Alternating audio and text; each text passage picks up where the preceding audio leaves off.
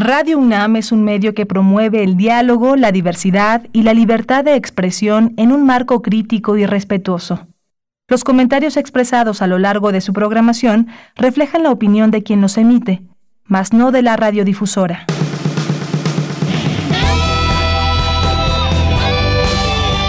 Prisma RU. Relatamos al mundo.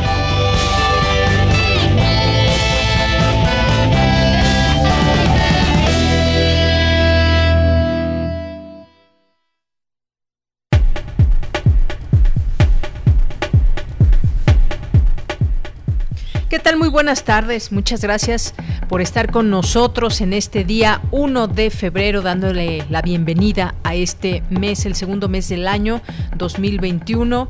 Gracias por estar presentes con nosotros, iniciando esta nueva semana, este nuevo mes, y estamos aquí con mucho gusto de poder estar con todos ustedes, pues para no hacernos dudar de que febrero siempre es un poco intempestivo en cuanto al clima, pues hoy nos ha dado un día mayormente nublado y fresco con algo de viento, lo cual pues nos, nos deja un cielo azul muy bonito que en muchas ocasiones no se puede ver así con ese azul en la Ciudad de México. Pues gracias por estar aquí con nosotros.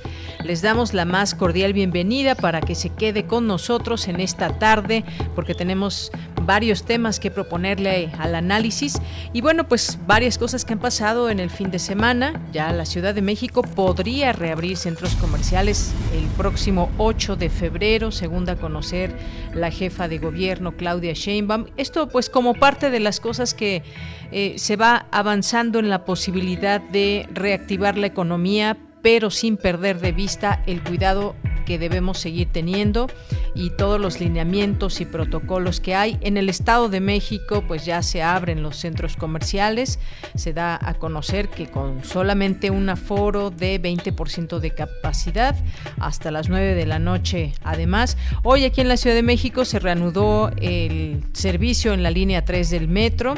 Eh, así que pues eso también es una buena noticia para la movilidad en la ciudad.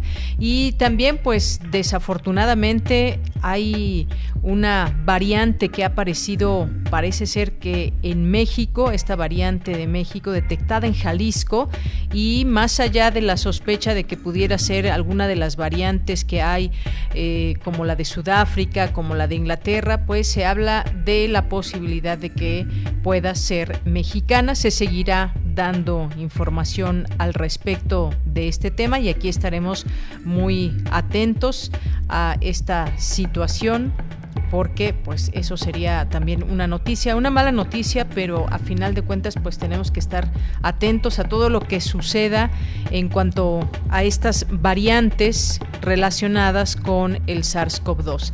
Bueno, pues parte de lo que ha pasado el fin de semana, entre otras cosas, y pues aquí en el programa hoy le platicaremos y estaremos conversando con la doctora Marta Singer, que eh, pues con ella vamos a platicar de la política y lo que ha sucedido con estos nuevos cuadros que hemos visto de deportistas, artistas o cantantes. ¿Esto qué significa para la política mexicana? No es nuevo, hay que aclararlo, que ya en otros momentos algunos actores, actrices habían dado este paso a la política. Bueno, pues vamos a hablar de este, de este tema. Eh, los personajes de la farándula dentro de la política será, bueno, pues como les decía, esto no es nuevo, pero ahora eh, hay como que se ha abierto este abanico de posibilidades entre estos personajes. Platicaremos de eso con ella, con la doctora Marta Singer, que es doctora en ciencias políticas, con orientación a ciencia política, justamente. Y vamos a platicar sobre, pues, una noticia que también, desafortunadamente, una mala noticia eh, sobre el anuncio de Canadá y la restricción restricción de sus vuelos a México. Vamos a platicar con el doctor Jorge Baruch, doctor que es egresado de la Facultad de Medicina De la UNAM y actualmente jefe de la Clínica de Atención Preventiva del Viajero. Además de que pues ya se da luz verde por parte de COFEPRIS para instalar laboratorios para hacer pruebas COVID ahí en el aeropuerto de la Ciudad de México, porque a muchos viajeros les están solicitando de regreso a sus países una prueba negativa. Vamos a platicar de este tema y por supuesto también a otros, a muchos mexicanos que en algunos países pues también se piden estas pruebas, como el caso específico de España que hace poco también dio a conocer de esta información. Bien, pues vamos a tener esto y vamos a platicar. Hay un documental que les vamos a invitar a ver que se llama ¿Qué les pasó a las abejas? Vamos a platicar con la directora de este documental que es Adriana Otero y nos va nos va a platicar justamente sobre este documental y todo lo que tiene que ver con las abejas meliponas. Es un proyecto interesante que fue apoyado por el FONCA y ella nos va a platicar del tema. Hoy es hoy es día festivo, muchas, muchas personas que normalmente a esta hora estarían en su oficina o trabajando, pues están disfrutando de un día feriado y pues donde quiera que se encuentren les mandamos muchos, muchos saludos. Vamos a tener también hoy cultura, cartografía, vamos a tener la información internacional, vamos a enlazarnos también con Monserrat Muñoz para conocer las actividades de la sala Julián Carrillo virtuales que pues aquí les seguimos invitando a todos ustedes. Y bien, antes de, irnos a nuestro resumen informativo. Allá en cabina saludo con mucho gusto a Socorro Montes en los controles técnicos, saludo también a mi compañero Daniel Olivares en la producción, a Denis Licea en la asistencia, también a nuestro compañero allá en la continuidad, a Juan Carlos. Y aquí en el micrófono le saluda de Yanira Morán. Pues sigue saliendo ya el sol, cada vez brilla más en este, en este primer día de febrero y desde aquí relatamos al mundo. Relatamos al mundo. Relatamos al mundo.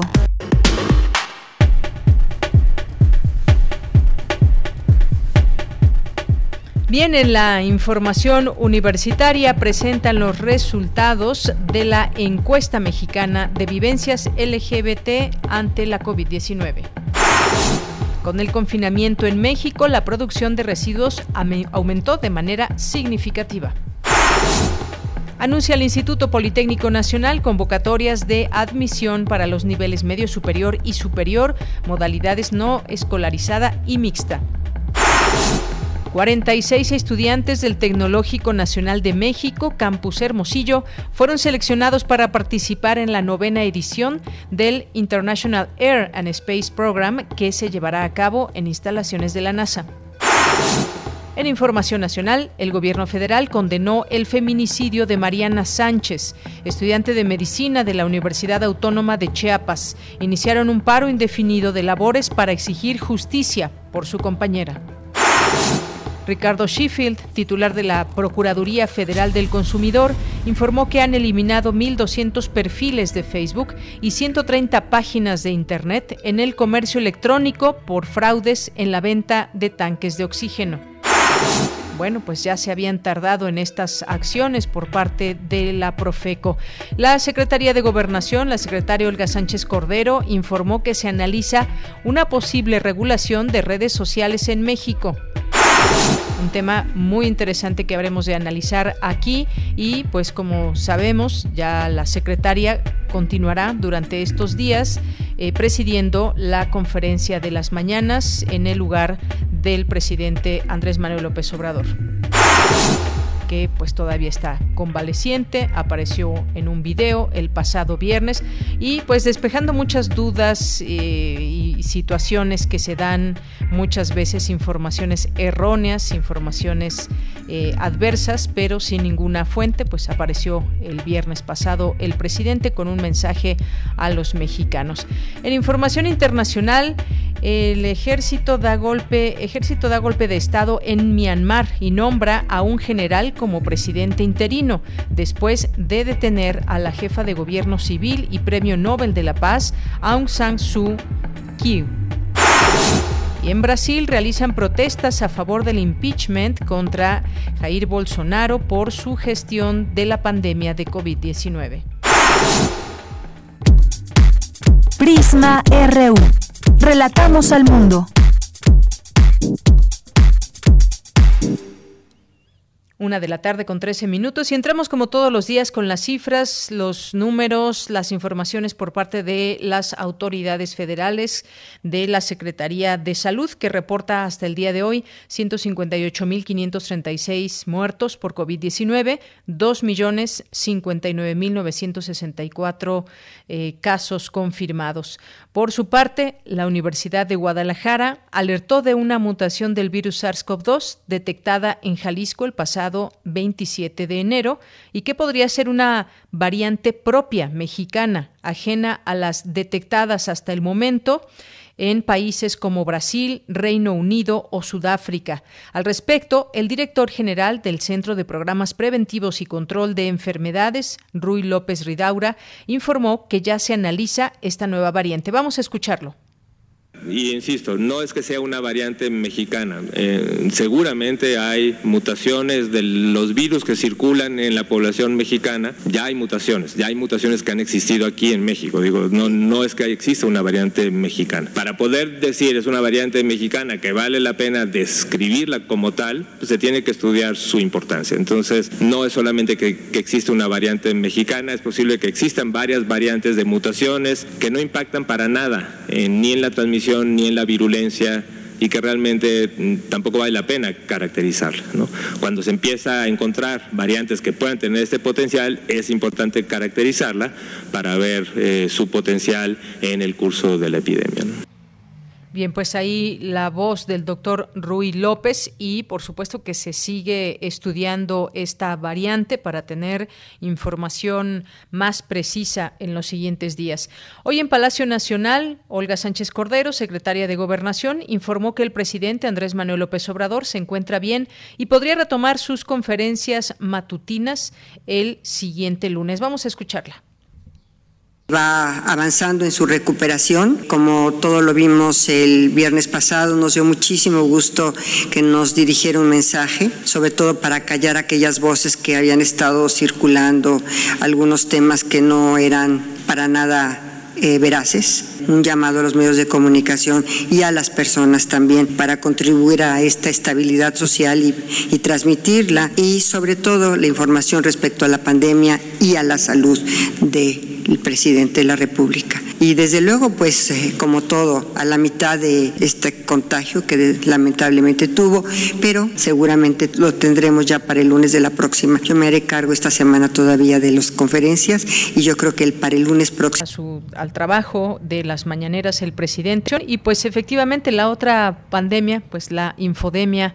que pues desde que desde que nació este, este virus, desde que se conoció de él, comenzaron a surgir muchas informaciones y de ahí a todo lo que se desprende y otra parte importante es poder cerrarle la puerta a las informaciones eh, falsas y que en este sentido pues también alcanzado, han alcanzado al propio presidente de México. Por su parte, el secretario de Relaciones Exteriores, Marcelo Ebrard, anunció este lunes a través de su cuenta de Twitter que la iniciativa COVAX enviará a México vacunas contra la COVID-19 de AstraZeneca durante febrero y marzo. Esto también, sin duda, muy importante. Aunado a, lo que se hablaba de la fase 3 de la vacuna Sputnik 5 de, Rusia, también mucha información imprecisa, mucha opinión al respecto, más allá de las voces de la ciencia, de los doctores, de quienes están eh, comprometidos y están siendo parte de todos estos estudios de las distintas vacunas. Bueno, pues hoy,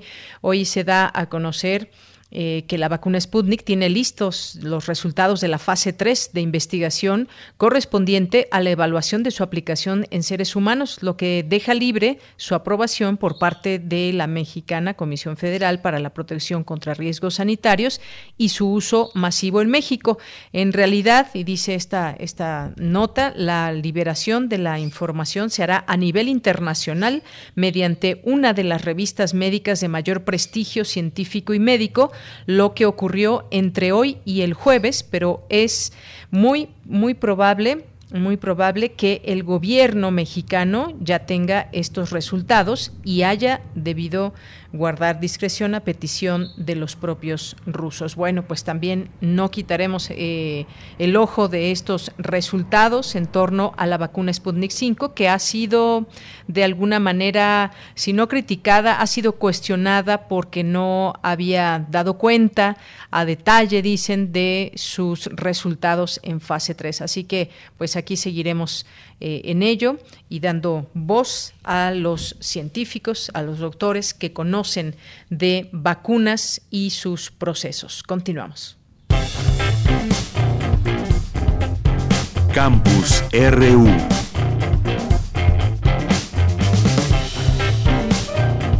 Bien, en nuestro campus universitario nos vamos con Cindy Pérez. Con el confinamiento en México, la producción de residuos aumentó de manera significativa. Adelante, Cindy. Deyanira, buenas tardes a a todo el auditorio. Nancy Jiménez Martínez, del Centro Regional de Investigaciones Multidisciplinarias de la UNAM, alertó que a la pandemia se suma otro problema, el incremento en la generación de residuos. La basura doméstica pasó de 3.5 a 17%, en tanto que los desechos tipo biológico infecciosos lo hicieron hasta en 300%. La especialista en estudios urbanos y ambientales de la Universidad Nacional indicó que esta situación se registra a nivel global. En Estados Unidos, epicentro de la pandemia, el incremento de los residuos generales va del 30 al 50%. Con base en datos de la Semarnat de 2020 citados por la experta, el 10% de los municipios en México no presta servicio público de acopio de basura. En COVID más o menos generábamos 1.5 kilos de residuos por persona en, los hospitales, ¿no? por camas, digamos. En el escenario 2 que se llegó a junio, alcanzamos un nivel eh, más o menos con 45% de la ocupación de, los hospitales por COVID-19, ya llegó a 16 mil toneladas de residuos al año. Y el escenario crítico, que es en el, en el, momento en el que estamos, que nos habla más o menos de una ocupación superior al 95% de las camas de los hospitales por COVID, hay un incremento ya a 29 mil toneladas de residuos al año. Esto significa que es 300% superior a la línea de base 300% superior a lo que generamos en un año sin pandemia. Deyanira Nancy Jiménez sugirió que en caso de tener un familiar contagiado por COVID-19 en casa, debe contar con su propio contenedor de residuos dentro de la habitación, después colocar su basura dentro de otra bolsa, pero sin comprimirla, además que la señalemos o rotulemos para evitar contagios. En el caso de la basura en general, como el papel, cartón y plástico, hay que separarlos y darles una cuarentena breve de 4 a 5 días para después depositarlo en el camión recolector. Finalmente, rociar las bolsas de residuos con la solución anti-COVID que consiste en cuatro cucharadas de cloro por un litro de agua y con aspersor. Hasta aquí la información. Muy buenas tardes. Muchas gracias, Cindy. Pues esto sin duda es muy, muy importante para que pues evitemos otros contagios. ¿Cuántos, eh, ¿Cuántas personas que han sido contagiadas, que pasan esta cuarentena en casa, lo hacen? Pensémoslo por el bien de los demás. Vamos ahora con mi compañera Virginia Sánchez. Presentan los resultados de la encuesta mexicana de vivencias LGBT ante la COVID-19. Vicky, ¿qué tal? Muy buenas tardes. Adelante.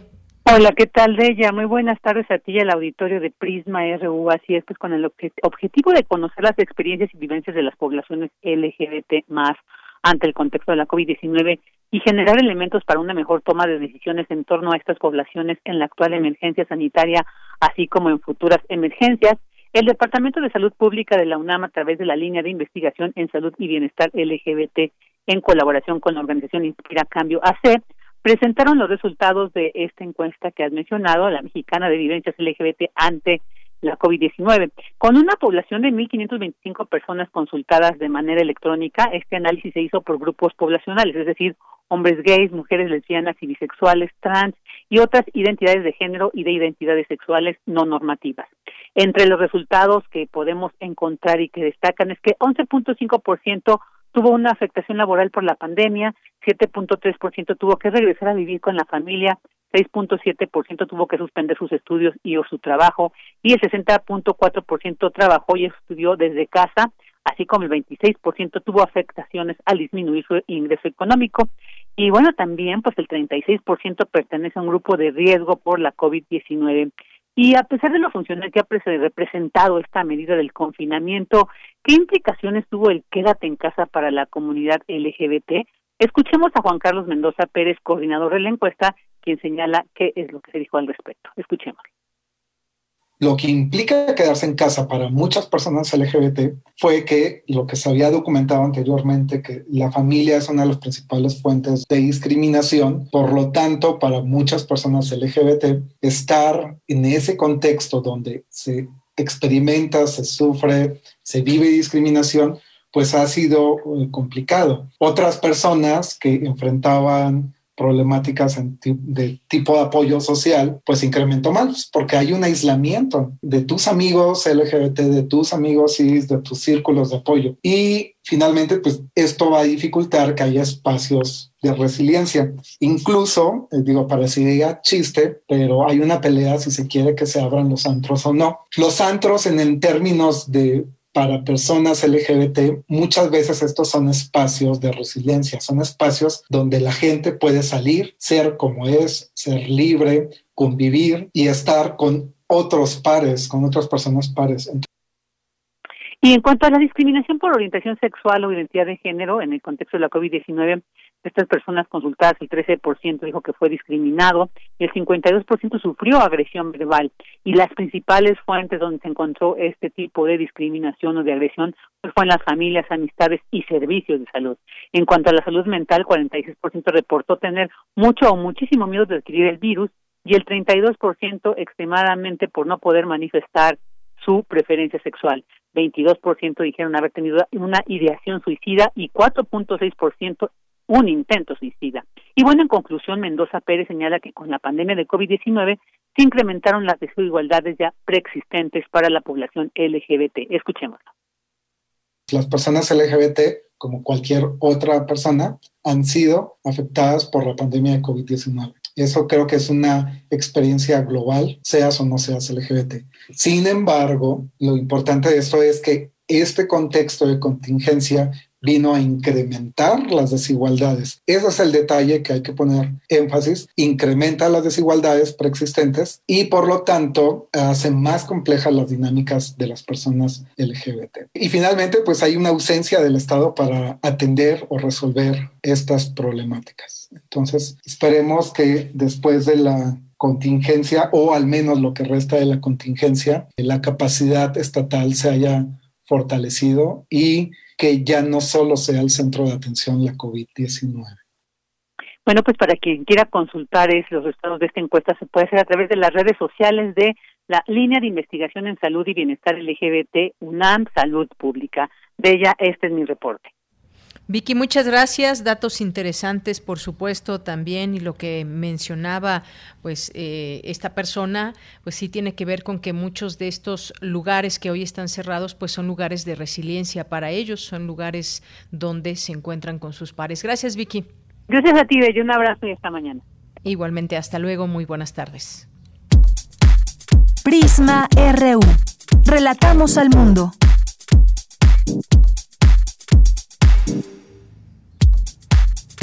Tu opinión es muy importante. Escríbenos al correo electrónico prisma.radiounam@gmail.com.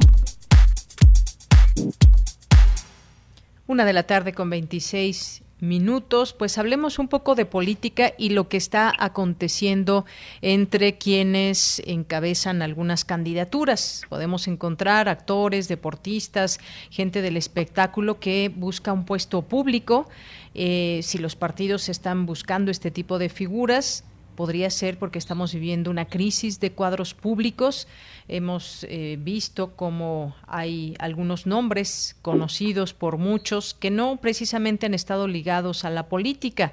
El caso de desde Lupita Jones, Carlos Villagrán, un personaje pues de la vecindad del Chavo del Ocho, si lo recuerdan, está el actor o conductor Alfredo Adame, está Tinieblas, Blue Demon, Carístico, está Francisco Javier el Abuelo Cruz, ¿quién más está? Adolfo el Bofo Bautista, José Luis Sánchez Solá, el Chelis, bueno, está también Paquita la del barrio, entre otros. Y bueno, pues vamos a hablar, vamos a hablar de, este tema, qué está pasando en la política. Ya es en la línea telefónica la doctora Marta Singer, que es doctora en Ciencias Políticas y Sociales, con orientación en Ciencia Política, tiene también una maestría en Ciencia Política y licenciatura en Sociología, y pues es profesora de tiempo completo en la Facultad de Ciencias Políticas y Sociales de la UNAM. ¿Qué tal, doctora? Qué gusto saludarla. Bienvenida. Muy buenas tardes.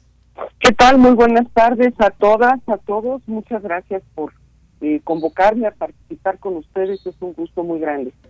Gracias, doctora, para nosotros también. Bueno, pues la política, eh, pues no se devalúa por los personajes que participan en ella. Sin embargo, eh, podemos decir que se debilita cuando los partidos políticos buscan ganar elecciones al costo que sea, es lo que estamos viendo ahora. ¿Cómo ve usted esta, pues este abanico, abanico de personalidades que hoy encontramos o vamos a encontrar en las boletas electorales para este año?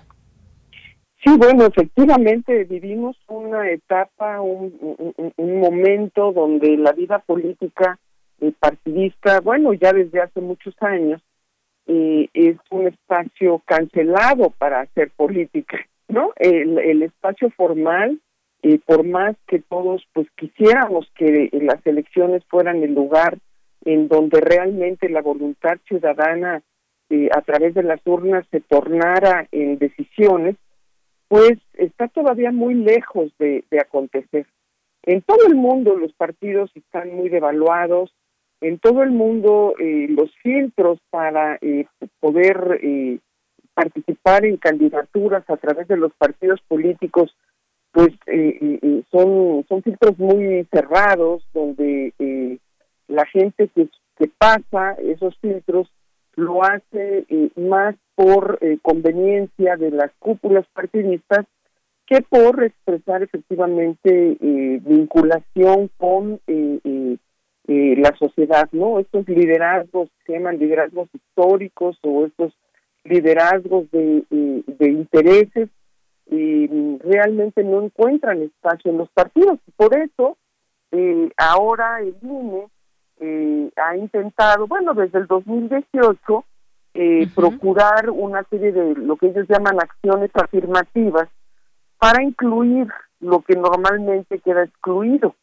Fíjense ustedes, por ejemplo, eh, en los nuevos lineamientos que han establecido, eh, están obligando a que los partidos incluyan entre sus candidaturas a eh, ocho discapacitados, seis de mayoría relativa y dos de representación proporcional, a una persona afromexicana para ir de mayoría relativa y tres de representación proporcional, a dos personas representativas de la comunidad LGBTIQ para mayoría relativa y uno de representación proporcional y a 21 eh, eh, eh, indígenas de los 28 eh, que hay en el país, de los distritos indígenas que hay en el país, más candidatos indígenas para ir también por representación proporcional. Quiere decir que nuestro Congreso está muy lejos de estar representando eh, la diversidad de intereses. Y es por eso que los partidos eh, eh, pues ya no son tampoco un objeto de interés para los votantes y por eso los partidos pues acuden a estas personalidades para que la gente identifique identifique de alguna manera eh, lo que va a ir a votar cuando tache en las boletas, porque, bueno, igual las, las encuestas de opinión nos ah, eh, advierten que cuando le preguntan a la gente si sabe quién es el diputado de su distrito, pues no, no se nadie Lo conoce. nadie lo conoce. Si sabe cómo se llama eh, el presidente de su municipio o el jefe de su de, de, de su alcaldía, pues tampoco. Si pudiera nombrar a alguien, eh, eh, alguna persona, concejal en alguna alcaldía, pues sería quizá porque es su pariente. Eh, en fin, es muy grave que la gente no conozca a sus candidatos ni a sus partidos, porque bueno, todavía dijéramos, es que no importa el de la persona, lo que importa es eh, la orientación por la cual se vota, el programa del partido, eh, eh, es claramente distinta una cosa que otra y resulta que pues no, ¿no? Entonces, lo que buscan es pues gente que en el imaginario colectivo deje una huella, ¿no? Para, pues si la gente se preocupa de leer en la boleta el nombre, se acuerde que esa persona es aquel que vio en la tele y entonces lo encuentre dentro de un partido, lo cual es bastante complicado, ¿no? Ahora, por otro lado, en defensa de, de, estas personalidades, también eh, eh, cabría decir que eh, es absolutamente legítimo, cualquier profesión es una profesión ligada a la política. Todos los ciudadanos tenemos en una democracia la libertad de hacer política y debemos hacer política, independientemente de cuál sea el campo en el que nos desempeñemos laboralmente. Y por supuesto, los deportistas, los actores, los artistas tienen tienen en su agenda muchísimos problemas que llevar a el Congreso de la Unión para traducirlos en nuevas normas, en políticas públicas y obligar a que sus derechos eh, se respeten, incluyendo los derechos eh, laborales, ¿no? Por ejemplo. Así eh, es, doctora. Son, gente que normalmente no tiene derecho a la seguridad social, que no tiene derecho a una jubilación, que no tiene derecho a una pensión, que tienen trabajos temporales, que lo mismo hoy pueden ser conocidos que mañana dejar de trabajar y no hay nada que los proteja. Así que eh, eh, también bienvenido eh, cualquier gremio al ejercicio de la política, siempre y cuando de lo que se trate es eso, de hacer política y que hubiese una claridad en cuanto a los planteamientos que van a defender. y eso y eso no está ocurriendo. Eso no está ocurriendo. Al principio decía, la incursión de artistas o deportistas en política no es algo nuevo en nuestro país y si lo vemos también en otras partes del mundo, pues tampoco es algo nuevo y es parte de la democracia también, como usted decía, todos tienen derecho, incluso pues hemos visto candidatos independientes cada vez más que se suman a estas posibilidades.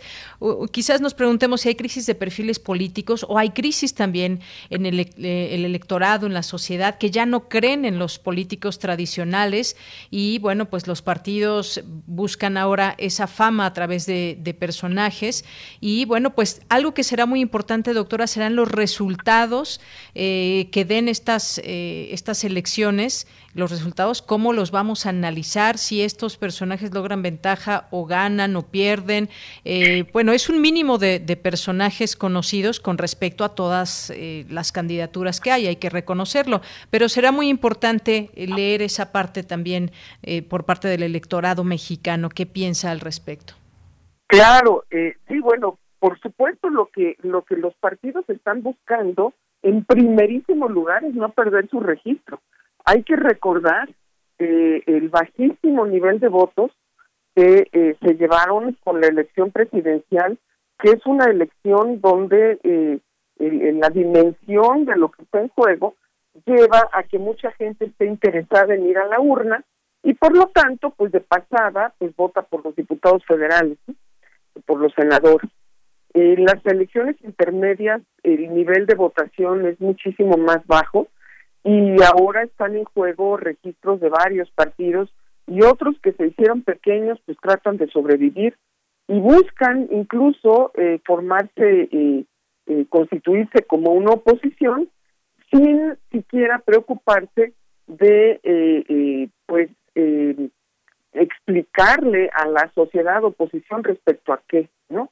Es, es, es un, son posiciones absolutamente absurdas. Vemos por ahí circular eh, personajes ligados con el panismo, personajes ligados con el turismo que ya se anuncian como candidatos de coalición, que eh, por supuesto que eh, no han logrado, a pesar de las críticas tan fuertes que han hecho, o tan sonadas, diría yo, que han hecho a el ejercicio de gobierno actual no han logrado articular ni siquiera una idea sobre cómo resolver el tema de la pandemia, ¿no? Por ejemplo, que insisten en que pues está mal mal administrada, pero bueno, ojalá pudiéramos saber cuál cuál sí sería bien administrada para entonces poder eh, tener un mejor futuro.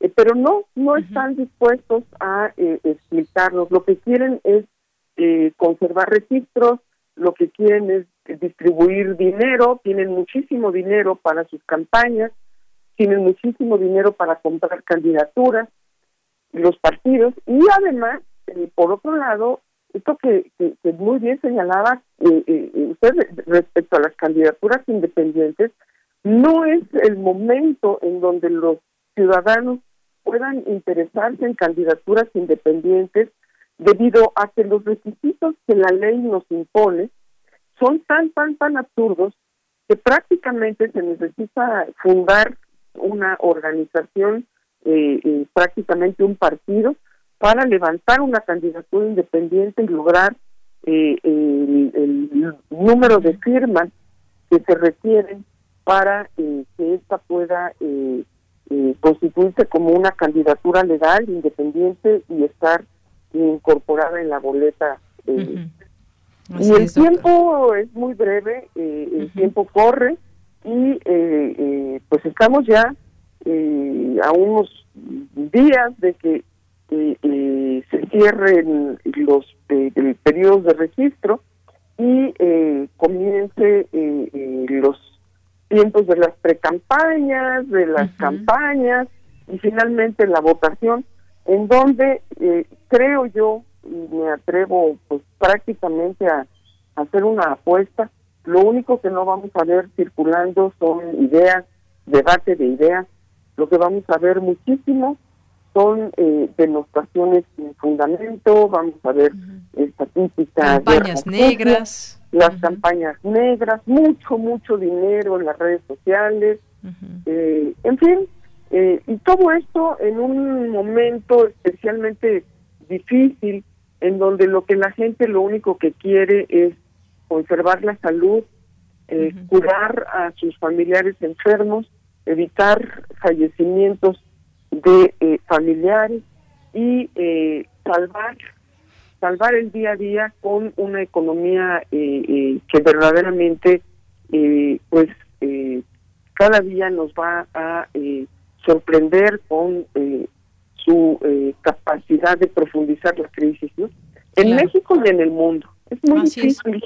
Será una elección muy difícil y de por sí no no no llama a la urna la elección federal pues menos en estas condiciones. Claro, habrá entidades donde va a haber eh, eh, elecciones de gobernador, gobernadora, gubernatura, como se dice ahora, para no eh, marcar diferencias, y habrá elecciones de ayuntamientos en muchos lugares, 15 entidades de la República van a tener elecciones de gobernador, de gubernatura, y con eso ligarán quizá un mayor interés en llegar a las urnas. Curiosamente, en entidades donde el partido eh, mayoritario hoy en día pues también tiene mucha fuerza. Así que bueno, van a ser elecciones muy interesantes, pero eh, sin lugar a dudas el principal esfuerzo será que la gente quiera ir a votar, podamos ir a votar y las condiciones de salud, de salubridad de las casillas nos permitan a todas, a todos ejercer nuestro voto libremente. Y eh, bueno, pues este, a estos grupos especiales que se les han abierto eh, condiciones particulares para animar candidaturas, hay que agregar el del voto de migrantes, de población de México en el extranjero, que por lo menos para el caso de la Ciudad de México eh, va a innovar con lo que se llama la Diputación Migrante. Los partidos van a tener que incorporar para la elección del Congreso local a una persona que eh, tenga dos años cuando menos de vivir en el extranjero y que esté interesado en representar a la comunidad de eh, eh, chilangos en el exterior. Claro. Doctor, pues sí. Sí, pues doctora, muchas gracias por este por este análisis. Ya tendremos oportunidad de analizar cómo vayan dándose estas campañas que pues más o menos podemos avisorar de qué se trata y además desafortunadamente habiendo tanta necesidad de, eh, de dinero en el área de salud y que estas campañas pues se harán con dinero público y ojalá que estuvieran a la altura de lo que requieren los mexicanos para decidir su voto, pero pues no parece ser que no apunta para allá las cosas y en otro momento seguiremos platicando, doctora. Por lo pronto, muchas gracias por este análisis. Claro que sí, muchas gracias y ojalá que en las campañas escuchemos ideas sobre cómo resolver las circunstancias sanitarias en nuestro país. Así es. Ojalá. Ojalá que sí. Gracias, doctora. Hasta luego.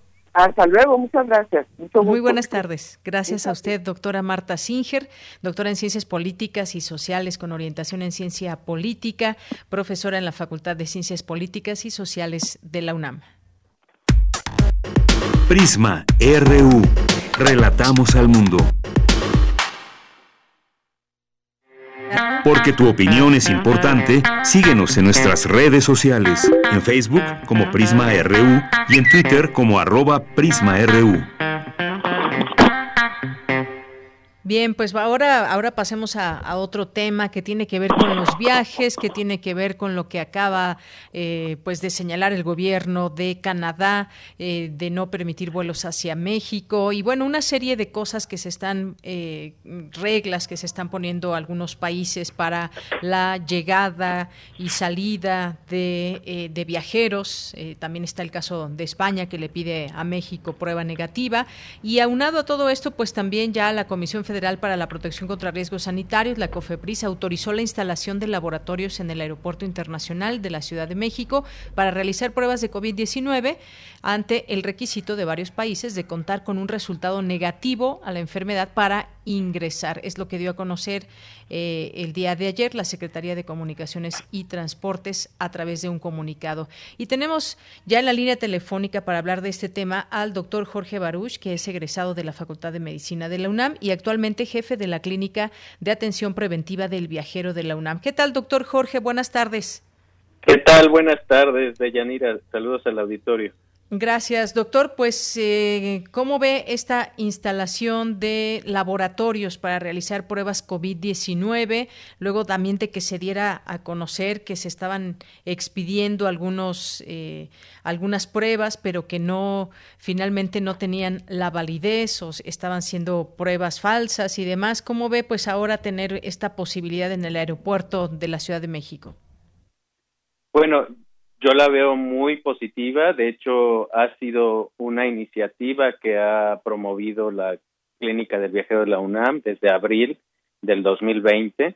Lamentablemente en aquellas fechas pues no fuimos autorizados nosotros por parte de la autoridad sanitaria, en este caso Sanidad Internacional, y en estos momentos pues cuando comenzamos a presentar el proyecto a la autoridad federal, al gobierno federal, a la Secretaría de Salud, pues tampoco nos permitieron en la segunda semana de enero implementar un centro de toma de muestras de tipo masivo.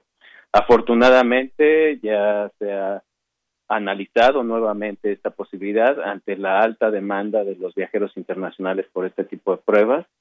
Y bueno, ya tanto otros laboratorios que ya estamos viendo que se están instalando con módulos de toma de muestra, como la misma clínica del viajero de la Universidad Nacional Autónoma de México, que está en espera, que en el transcurso de esta semana esperemos que la autoridad aeroportuaria eh, nos asigne un lugar cercano a este tipo de módulos para que la clínica del viajero también esté en capacidad de implementar este tipo de toma de muestras accesibles a los viajeros y con toda la lo que significa que la UNAM nuestra máxima casa de estudios pues eh, pueda implementar este tipo de certificados y este tipo de atención médica en, dentro de las instalaciones aeroportuarias, eh, ya que pues tenemos una gran experiencia, llevamos 10 años colaborando con el aeropuerto.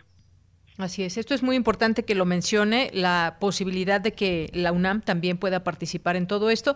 Sabemos que estos módulos de laboratorios, eh, pues según dice este documento, fueron promovidos por aerolíneas y que serían instalados en el exterior de la terminal aérea. Aún no se conocen las, los detalles de cuándo comenzarían a operar, pero también pues, eh, pues se están fijando los criterios, los protocolos para su operación. Y sabemos, eh, sabemos, doctor, pues la gran cantidad de viajeros que van y vienen por todo el mundo.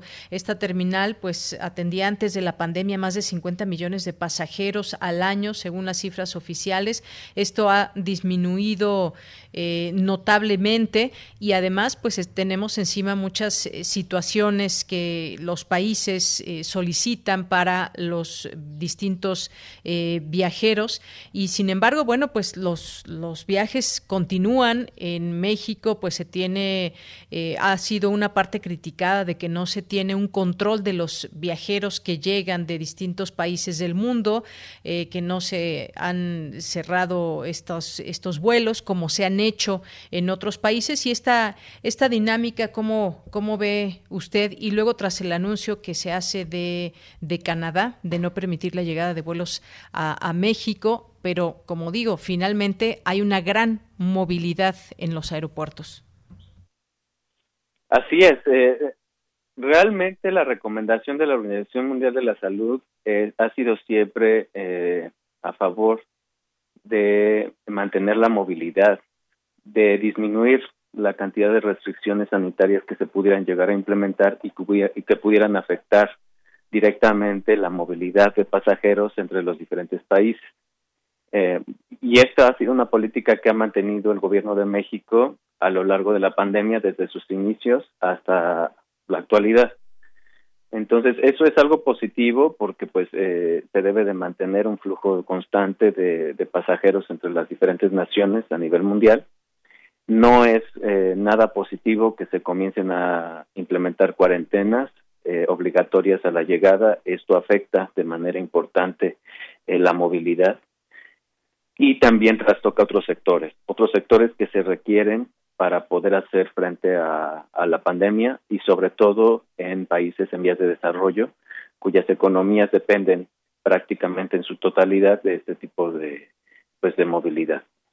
Entonces, em, el hecho de que algunos países de economías bien desarrolladas que pueden hacer uso de otro tipo de ingresos, ¿no? O de insumos, en este sentido, eh, para, pues, eh, enfrentar la crisis sanitaria en sus países, pues que está, y estos son los países que están precisamente implementando estas restricciones y que indirectamente están haciendo daño a los países en vía de desarrollo. Entonces, aquí tiene que ver, eh, eh, es un problema de salud global, tiene que ver con las políticas que se están implementando fuera de las recomendaciones de la Organización Mundial de la Salud.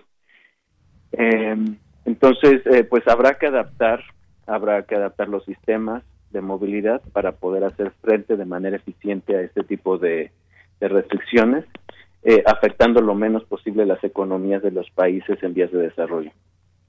Así es, doctor, porque justamente qué tan factible es que no se cierren fronteras, la parte económica es muy importante, no solamente por el tema de las propias aerolíneas, sino también todo este eh, turismo que se hace, viajes de negocios y demás. Eh, por ejemplo, ahora para ir a Estados Unidos como mexicanos, pues hay que hacer una, una cuarentena. Hay ya pues eh, un protocolo específico que se solicita a quienes llegan a ese país. Eh, ¿Qué tan posible también, quizás este sea un buen, un buen planteamiento que hacernos, qué tan posible es que, es que por las terminales aéreas estos eh, este virus y las variantes pues estén digamos eh, siendo transportadas a través de los pasajeros. Final de, a final de cuentas pues los cómo llegan los virus pues es a través de los viajes justamente y en su momento. Pero ahora ante una situación de pandemia pues qué nos puede decir cómo cómo se da todo este tema de de las terminales aéreas ante el virus Mira, aquí yo creo que hay que identificar varios conceptos. El primero es que la recomendación siempre ha sido identificar dos tipos de viajeros. Los viajeros esenciales y los viajeros no esenciales. Y aquí creo que debe quedar bien clara la recomendación de que en estos momentos los viajeros no pueden o no deberían de hacer viajes de tipo no esencial. Entonces, esa decisión, esa identificación recae en la responsabilidad individual de cada uno de los viajeros o en la irresponsabilidad de caer en algún tipo de viaje esencial que aumenta obviamente la transmisión de este virus y con ello pues la los contagios diseminados en aquellas comunidades receptores del turismo que pues tienen una poca infraestructura sanitaria. Entonces, aquí eh, sí debe de ser uno muy claro, en estos momentos prácticamente en todo el mundo no se está recomendando hacer viajes que no, que no sean esenciales. Ahora, para aquellos viajeros de tipo esencial, que entran dentro de tres grupos, aquellos que viajan por negocios, aquellos que viajan a visitar a familia y amigos urgente, de manera esencial, y aquellos que están expatriados en otro país y que regresan a su país de origen o se tienen que estar trasladando por cuestiones esenciales, bueno, entonces se tendrán que movilizar y tendrán que incorporar estos requerimientos sanitarios que pues se están moviendo y se están modificando prácticamente diariamente. Y por otro lado, de Yanira, yo creo que sí es importante eh, mencionar que las variantes van a estar circulando y se, se van a estar originando en todo el mundo. Y impongamos las restricciones que impongamos, tarde o temprano van a ingresar a un país y se van a diseminar. Prácticamente estas restricciones lo único que hacen es retrasar en un periodo de tres a cuatro semanas el ingreso de las nuevas variantes. Y también esto tiene mucho que ver con la pobre estrategia para eh, disminuir la transmisión de contagios, para hacer pruebas, para detectar los casos de manera temprana y disminuir eh, la cantidad de transmisión en nuestro país que ha venido eh, desarrollando el gobierno, el gobierno de México. sabemos que en este sentido solamente es una estrategia de mitigación, no de contención. Entonces, afortunadamente ya anunció la misma Secretaría de Salud que va a implementar algunos mecanismos para rectificar ciertas estrategias y bueno, esperemos que en las siguientes semanas disminuya la transmisión, la intensidad de transmisión y con ello se relajen o se flexibilicen las restricciones para los mexicanos que van a estar viajando al extranjero. Si los países, eh, aparte de México, ven que nuestro país se encuentra en una etapa de diseminación poco controlada, bueno, pues es natural que comencemos a, a, ver más restricciones, cada vez más barreras, para que los mexicanos podamos desplazarnos a otros países. Pues. Bueno, doctor, pues muchas gracias por platicar con nosotros de este tema. Siempre hay que tener presente eh, todo este asunto de las eh, llegadas internacionales y de la movilidad a través de las terminales aéreas. Por lo pronto, pues Canadá pone esta, esta regla de aquí hasta el 30 de abril y pues ya iremos comentando todo lo que sucede. Son medidas que van eh, cambiando o nuevas medidas que tenemos en los distintos gobiernos. Por lo pronto, muchas gracias doctor Jorge Baruch. Gracias a ti, Dayanira, gracias al auditorio y bonita tarde. Igualmente, igualmente, doctor. Hasta luego, muy buenas tardes. Doctor Jorge Baruch, doctor eh, que es actualmente jefe de la Clínica de Atención Preventiva del Viajero de la UNAM. Sala Julián Carrillo presenta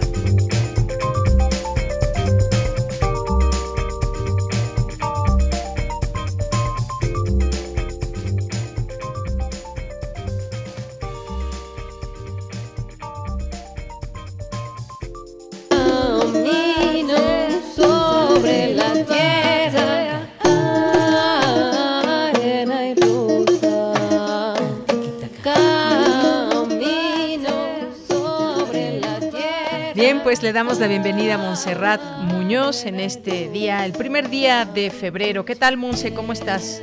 Así es. Hola, Deyanira. Hola, producción y equipo de Prisma RU.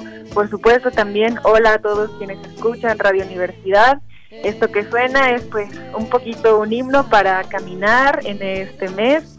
Todo el mundo sabemos que el año pues empieza en febrero, así que feliz año nuevo. Estamos a punto de pues ya tener nuestra lista de pendientes, de propósitos Y bueno, también con toda esa emoción queremos contarles que hoy nos acompañan tres musas en esta sección de las actividades de la sala Julián Carrillo en digital y también de manera presencial, pues estamos con ustedes a través de internet en el Facebook de la sala Julián Carrillo y tenemos tres invitaciones. Una es acerca de cine, otra es acerca de poesía y otra es acerca de música. Como ya bien lo escuchan, nos acompaña a lo largo de esta información la música de las iguanas. Y bueno, primero que nada queremos contarles que ya tenemos fechas para el retorno a la razón, programa que es una cobertura universitaria sobre el Festival Internacional de Cine de la UNAM, que este año en marzo celebrará 11 años de cine, 11 años también a la par de radio. Eh, somos un equipo conformado por diversos estudiantes, trabajadores, colaboradores, voluntarios, productores de Radio Universidad y estamos muy contentos porque ya tenemos en nuestros días y el horario en el que se va a realizar la transmisión, pues recuerden, somos el diario vivo de este festival, así que pues vayan anotando y vayan también poniendo alarmas, vayan así poniendo en su lista de propósitos del 2021 escuchar el retorno a la razón del 18 al 26 de marzo a las 9 de la noche nos conectaremos eh, con diversas reseñas, mesas de debate, entrevistas con los directores. También ya pueden consultar parte de la programación de este festival en la página y en las redes oficiales del FICUNAM. Y bueno, pues el retorno a la razón de nuevo por onceavo año consecutivo será este diario vivo. Los esperamos. Ya estamos eh, también preparando grabaciones, cápsulas, el concepto que pues siempre guía nuestra transmisión. Así que el del 18 al, al 26 perdón, de marzo estaremos con ustedes a las 9 de la noche por Radio UNAM con todos los detalles de El PIC UNAM en su onceava edición. Así que ahí va la primera musa que pues nos habla de cine. La segunda es hablar sobre un personaje súper importante, destacado. Yo la verdad no la conocía y ahorita estoy viendo más de su biografía. ¿Ustedes vieron la serie en Netflix que se llama Gambito de Dama? ¿Tú la viste, Deyanira? Sí, ya la vi. ah, yo también a mí también me gustó bastante. Pues fíjense eh, que hay una personaje muy destacada en este deporte que es el ajedrez.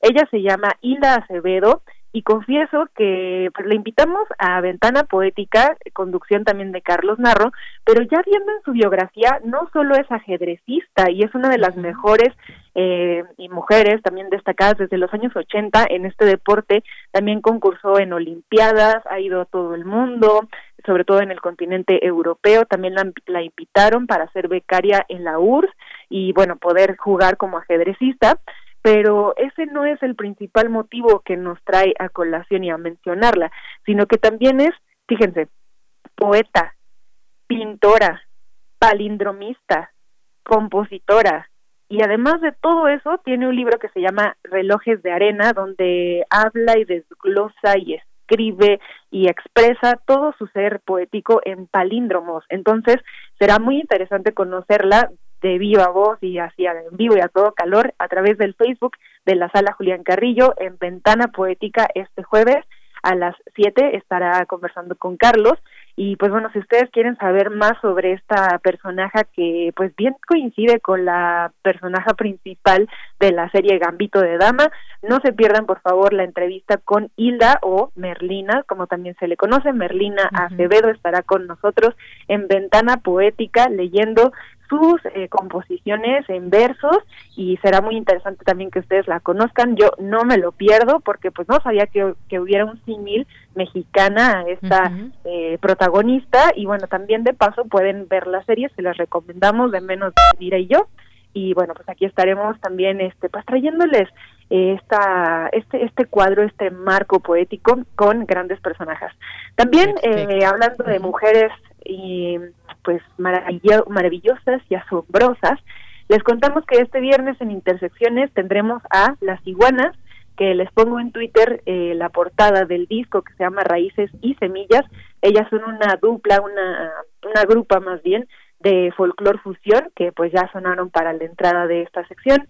Y nos complace mucho tenerlas en vigencia también en entrevista antes de su retransmisión a las nueve, a las ocho y media estaremos en el Facebook de la sala Julián Carrillo conversando con ellas. Y no es sorpresa y no es spoiler, pero van a tocar piezas en vivo, entonces pues conéctense para que puedan saber más de ellas, de esta música también que es muy de raíz mexicana, que nos atañe a todos. Y pues bueno, aquí también seguimos con la tercera musa, que era la música, para todos ustedes también como los lunes en Prisma RU. Muy bien, pues muchas gracias por estas recomendaciones, por platicarnos ya, adelantarnos lo que viene con el FICUNAM. Monse, pues nos escuchamos el siguiente lunes. Febrero loco y pues marzo otro poco y el 2021 que venga con todo. Feliz año nuevo de nuevo. Muy bien, Monse. Un abrazo. Hasta luego. Ay, abrazos enormes. Bueno, pues con esto nos despedimos de la primera hora de Prisma RU. Vamos a hacer un corte en este momento. Regresamos a la segunda hora de Prisma RU. Queremos escuchar tu voz. Nuestro teléfono en cabina es 55 36 43 39. Habla Alejandro Moreno, presidente nacional del PRI. Tenemos que pensar en México, un México unido y para todos hay quienes piensan que estamos solos, pero no lo estamos. Enlacemos nuestras manos de héroes anónimos. Vamos a proteger a nuestros hijos, a los jóvenes, a los adultos, a las mujeres y hombres, porque México es uno solo. Como tú, cada vez somos más los que soñamos con un mejor país. Cada vez somos más los que pensamos en México. PRI. ¿En dónde estaríamos sin ellos? Por las marcas en su rostro huellas en su corazón y lejos de su familia. Nos toca luchar por ellos. De aplausos no se come. Por eso el PT luchará para que nuestro personal médico y enfermeras reciban un aumento del 100% de sus sueldos. El PT está de tu lado.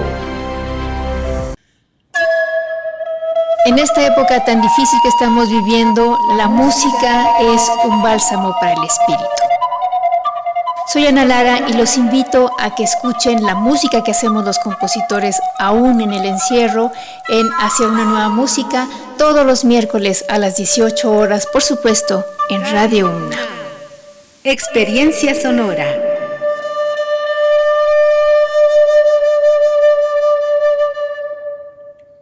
¿Te acuerdas de...? Pero te peinas, ¿eh?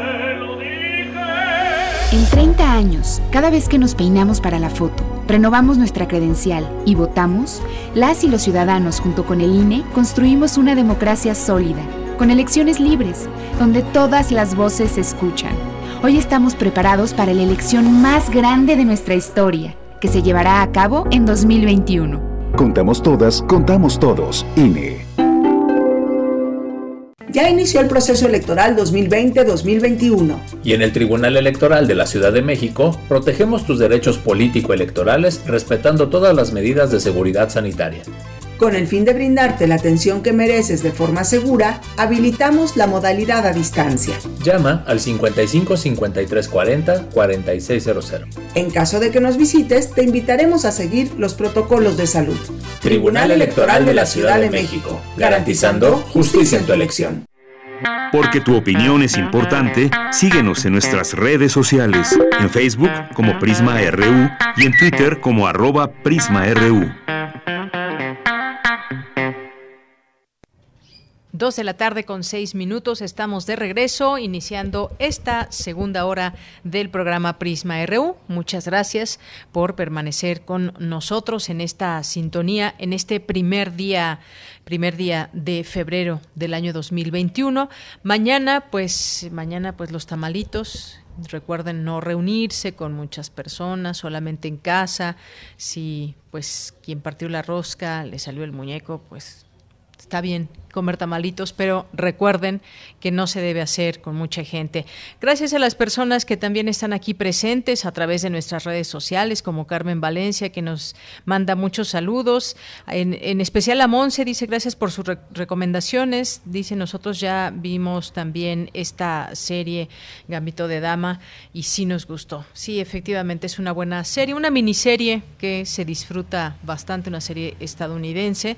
Muchas gracias, Carmen. Saludos a José Ramón Ramírez hasta Oaxaca, muchos saludos a Jean-François Charrier, a Jorge Fra, a César Soto, que nos dice la ausencia de controles y nulos perfiles de formación académica y laboral en candidatos de extracción artística para desempeñar eh, un cargo público donde se requiere preparación y conocimientos diversos en administración pública. Y nos pone aquí una, un GIF de, de Paquita la del barrio, quien por cierto eh, al, eh, en el marco de su destape, digamos, de alguna manera, pues da a conocer que pues ella no sabe qué va a hacer en ese cargo, pero que pues eh, los que la acompañan sí saben qué hacer pues efectivamente habrá que analizar bien el voto, los perfiles y demás, eh, porque pues no, no está vetado el que puedan proponerse perfiles variados, pero pues lo que quisiéramos es que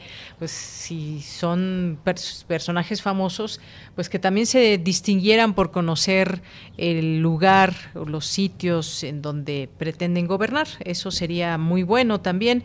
Muchas gracias a Jorge Fra, muchas gracias también a Rosario Durán Martínez que nos dice, es una pena que personas que no tienen ni idea de lo que pasa en el país decidirían sobre algo que desconocen, que serán llevados de la mano y manipulados por los que tienen un colmillo retorcido en la política, siendo extensión de su brazo.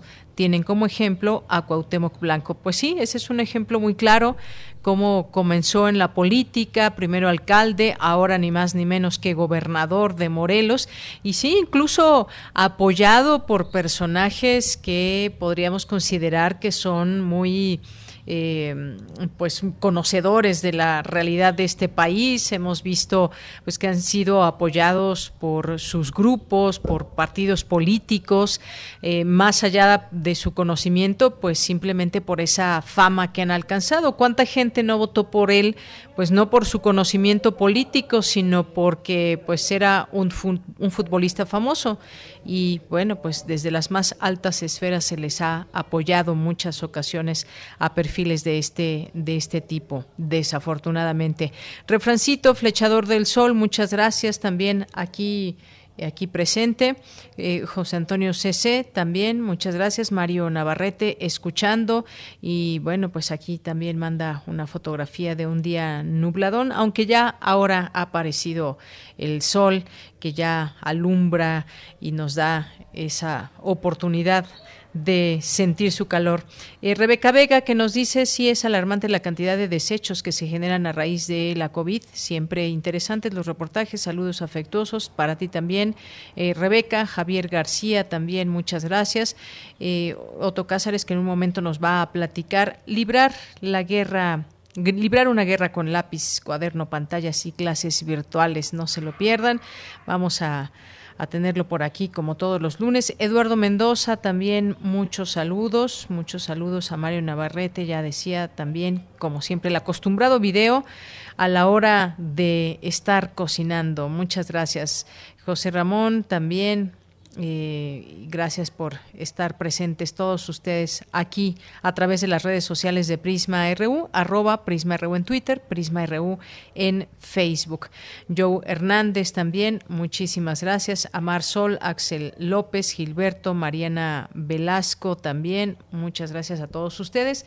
Nos vamos a la información. Bueno, antes tenemos, por supuesto, una, una invitación aquí que hacerles para el día de mañana a través de la página del Instituto de Física de la UNAM. Los invitamos al homenaje al doctor Jorge Flores Valdés.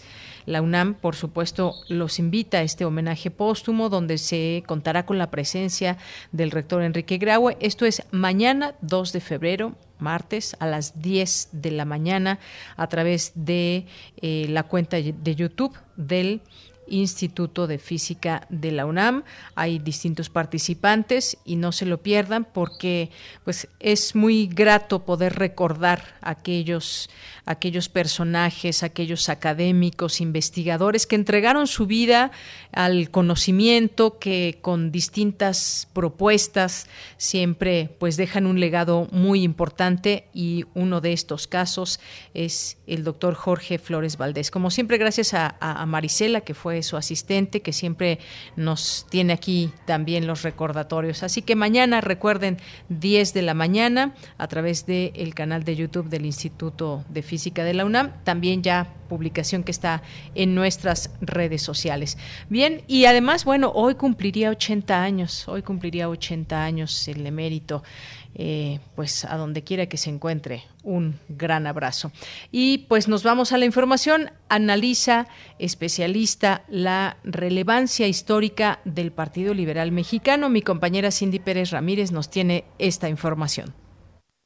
¿Qué tal, Deyanira? Muy buenas tardes a ti y a todo el auditorio. El Partido Liberal Mexicano fue una organización surgida en el contexto del combate a la dictadura de Porfirio Díaz durante los primeros años del siglo XX, un conglomerado de sectores sociales con intereses políticos y que se asumían herederos del liberalismo mexicano que dio figuras como Benito Juárez, Guillermo Prieto y Melchor Ocampo. En entrevista para Radio UNAM, Alejandro de la Torre, investigador de la Dirección de Estudios Históricos, explicó que en 1901 el Partido Liberal Mexicano se reorganizó a iniciativa de los liberales de San Luis Potosí para articularse en contra de las políticas vinculadas al clericalismo. Consideran que Porfirio Díaz ha estado traicionando los ideales de la reforma, los ideales eh, básicos del liberalismo y ha permitido a través de lo que llamaban la política de conciliación la reincorporación del clero a las actividades políticas de manera flagrante, digamos, violando eh, ostensiblemente la Constitución. Y luego se va radicalizando, digamos, cercano al socialismo y posteriormente al, al anarquismo. Recordemos que es un país en donde solo la voluntad del dictador parecía contar. Y de pronto una organización que surge, que cuestiona, que critica al régimen es en, sí misma una medida de fuerza, pues es la reafirmación de un credo liberal y la voluntad de retornar a los principios fundamentales del laicismo mexicano y del Estado mexicano. El también coordinador del libro Historias de anarquistas refirió que la continuidad del Partido Liberal Mexicano fue poca en términos organizativos. Sin embargo, la impronta que dejó en los movimientos sociales de hoy en día es la voluntad de luchar era una organización clandestina en un contexto de lucha armada, una serie de, organizaciones militares, hay una, toda una logística y una cadena de mando, digamos, propia de esas circunstancias. No quiere decir esto que no haya dejado un legado, hay una impronta del Partido Liberal Mexicano en el imaginario político mexicano, hay una impronta muy profunda que pasa más bien por los símbolos, como una eh, organización que está entregada de, de lleno a la lucha revolucionaria y que está marcada por una búsqueda constante de la liberación popular y de la coherencia interna de la lucha. Es una lucha por la revolución que no se con la conquista del poder, sino que siempre está más allá. Si quieren conocer más de este tema, invitamos a nuestros radioescuchas este miércoles 3 de febrero a las 17 horas al foro organizado por el Instituto Nacional de Estudios Históricos de las Revoluciones de México, el Partido Liberal Mexicano, Raíces, Pensamiento y Acción Armada. Hasta aquí la información. Muy buenas tardes.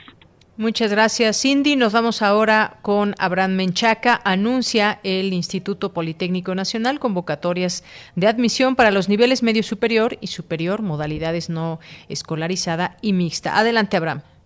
Así es, Deyanira, buenas tardes. Un saludo a los amigos de Prisma RU. El Instituto Politécnico Nacional lanzó las convocatorias del proceso de admisión 2021-2022 procedimiento durante el cual se aplicarán protocolos sanitarios por la emergencia sanitaria. El secretario de Servicios Educativos de esa casa de estudios, Adolfo Escamilla Esquivel, informó que los aspirantes de ambos niveles podrán obtener las solicitudes de registro hasta el 29 de marzo. La expedición de fichas de exámenes se efectuará el 7 de mayo y el examen de admisión se aplicará el 23 de mayo. La publicación de resultados será el 13 de junio y reiteró que la única forma de ingresar a la institución es mediante el cumplimiento del proceso de admisión. Además, el Instituto Politécnico Nacional emitió por primera vez la convocatoria del proceso de admisión 2021-2022 para la Unidad Profesional Interdisciplinaria de Ingeniería Campus Tlaxcala. Esa casa de estudios también informó que mañana concluirá el periodo escolar correspondiente al año escolar 2020-2021, motivo por el cual 212 mil alumnos de los niveles medio superior, superior y posgrado finalizarán sus actividades académicas en línea dentro de la plataforma de educación virtual institucional, considerada como el principal instrumento de continuidad académica, puesto en marcha para atender las medidas sanitarias que impuso la pandemia por COVID-19. De llenar la información que tengo, buenas tardes. Muchas gracias, Abraham Menchaca. Buenas tardes. Y nos vamos ahora a la información internacional con el servicio de la ONU. El secretario general pide a los militares en Myanmar que cumplan con las normas democráticas y respeten la voluntad del pueblo. Antonio Guterres ha condenado la detención del hasta ahora líder de facto del gobierno de Myanmar, Aung San Suu Kyi, y otros líderes políticos. El líder de la ONU subrayó que los últimos acontecimientos representan un serio golpe a las reformas democráticas en Myanmar. Michelle Bachelet, la alta comisionada para los derechos humanos, asegura que también hay informes inquietantes sobre el acoso o ataque de periodistas y restricciones en Internet y las redes sociales. Existen profundos temores de una violenta represión de las voces disidentes, añade. Bachelet pide a todos los estados con influencia que tomen medidas para evitar el derrumbe de los frágiles avances democráticos y de derechos humanos que logró Myanmar durante su transición del régimen militar. La Organización Mundial de la Salud pide a gobiernos y ciudadanos no bajar la guardia ante la caída de contagios de COVID-19. Por tercera semana consecutiva, los contagios globales se han reducido, aunque hay muchos países donde siguen subiendo. El director general de la OMS aseguró que es una buena noticia. Esto muestra que podemos controlar el virus a pesar de las nuevas variantes que están circulando. Sin embargo, ya hemos estado en esta situación antes. En casi todos los países ha habido momentos cuando los casos de COVID-19 han caído, los gobiernos han reabierto demasiado rápido, los ciudadanos han bajado la guardia y el coronavirus ha regresado con fuerza. Ahora está llegando la vacuna, añadió el doctor Tedros, y es vital que todos sigamos adoptando las precauciones de salud pública que se han mostrado efectivas. Controlar la transmisión del virus del COVID-19 salva vidas ahora y salva vidas más tarde al reducir las posibilidades de que surjan más variantes. Además, ayuda a que las vacunas sigan siendo efectivas. Hablando de las vacunas, los países de América Latina recibirán más de 35 millones de dosis de la iniciativa COVAX, ha anunciado la Organización Panamericana de la Salud. 36 países y territorios que participan participan en COVAX ya tienen la información sobre el número estimado de dosis de las vacunas de AstraZeneca que podrían recibir a partir de la segunda mitad de febrero y a lo largo del segundo trimestre de 2021. La vacuna de AstraZeneca aún está bajo el análisis de la OMS para recibir la aprobación de uso de emergencia, lo cual se espera que pueda ocurrir en los próximos días. Bruce Aylward, asesor senior de la OMS, recuerda que estos números son proyecciones basadas en las estimaciones de las farmacéuticas.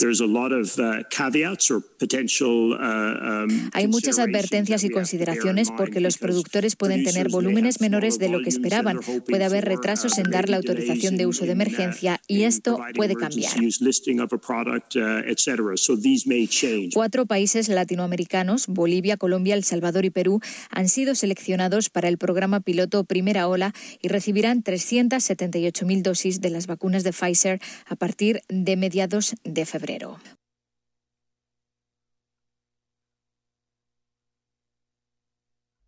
Prisma RU. Relatamos al mundo.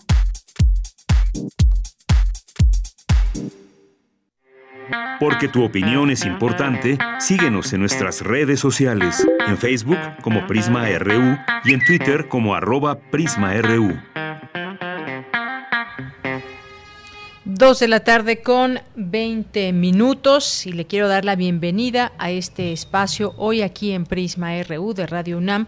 Adriana Otero, que es directora del documental ¿Qué les pasó a las abejas? Un documental que nos revela mucho y que pues tenemos eh, oportunidad de ver, los queremos invitar, pero sobre todo a conocer de qué se trata este documental apoyado por el programa de fomento a proyectos y coinversiones culturales del sistema de apoyos a la creación y a proyectos culturales, el FONCA. Adriana Otero, ¿cómo estás? Bienvenida, muy buenas tardes. Hola, muy buenas tardes, muy bien, muchas gracias aquí, muy contenta de, estar en este espacio.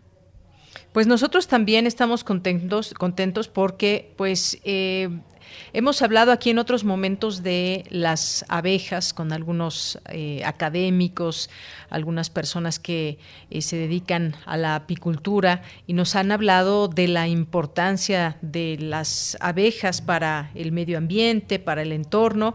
Y bueno, pues me gustaría ahora que eh, pudiéramos conocer un poco más a través de, acerca de este tema, a través de este documental, qué le pasó a las abejas.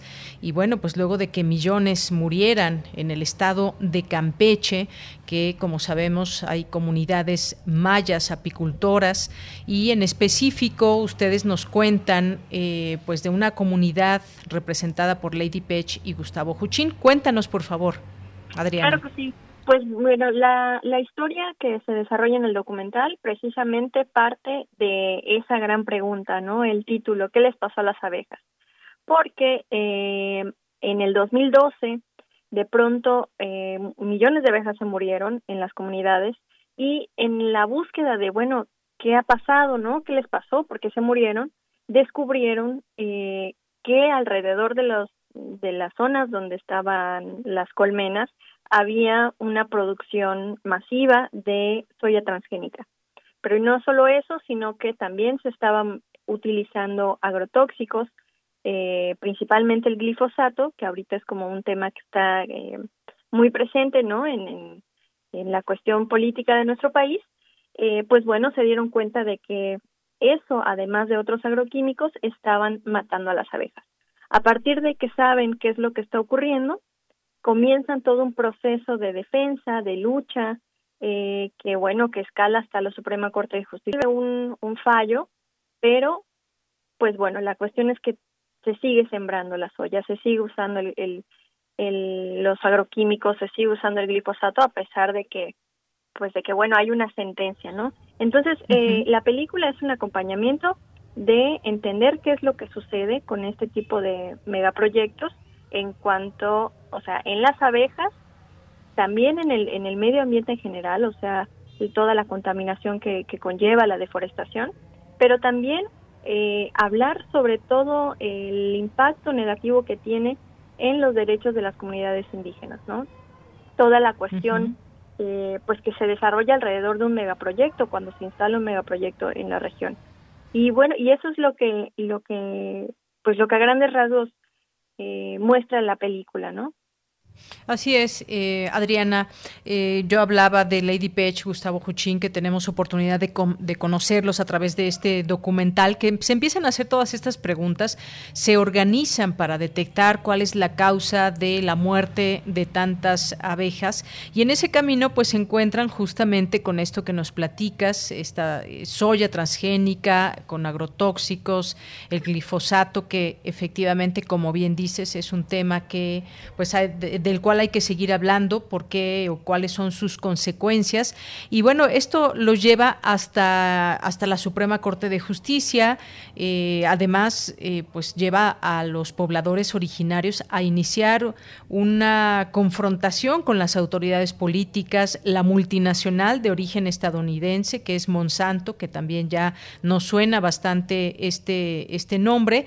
Y bueno, pues eh, hay una, hay una ruta también que nos, que nos plantean en el, en el documental eh, de cómo estas comunidades eh, que se dedican a ello, cómo trabajan, que es un trabajo pues diario, ahí vemos a mujeres que eh, pues llevan a cabo esta, esta labor.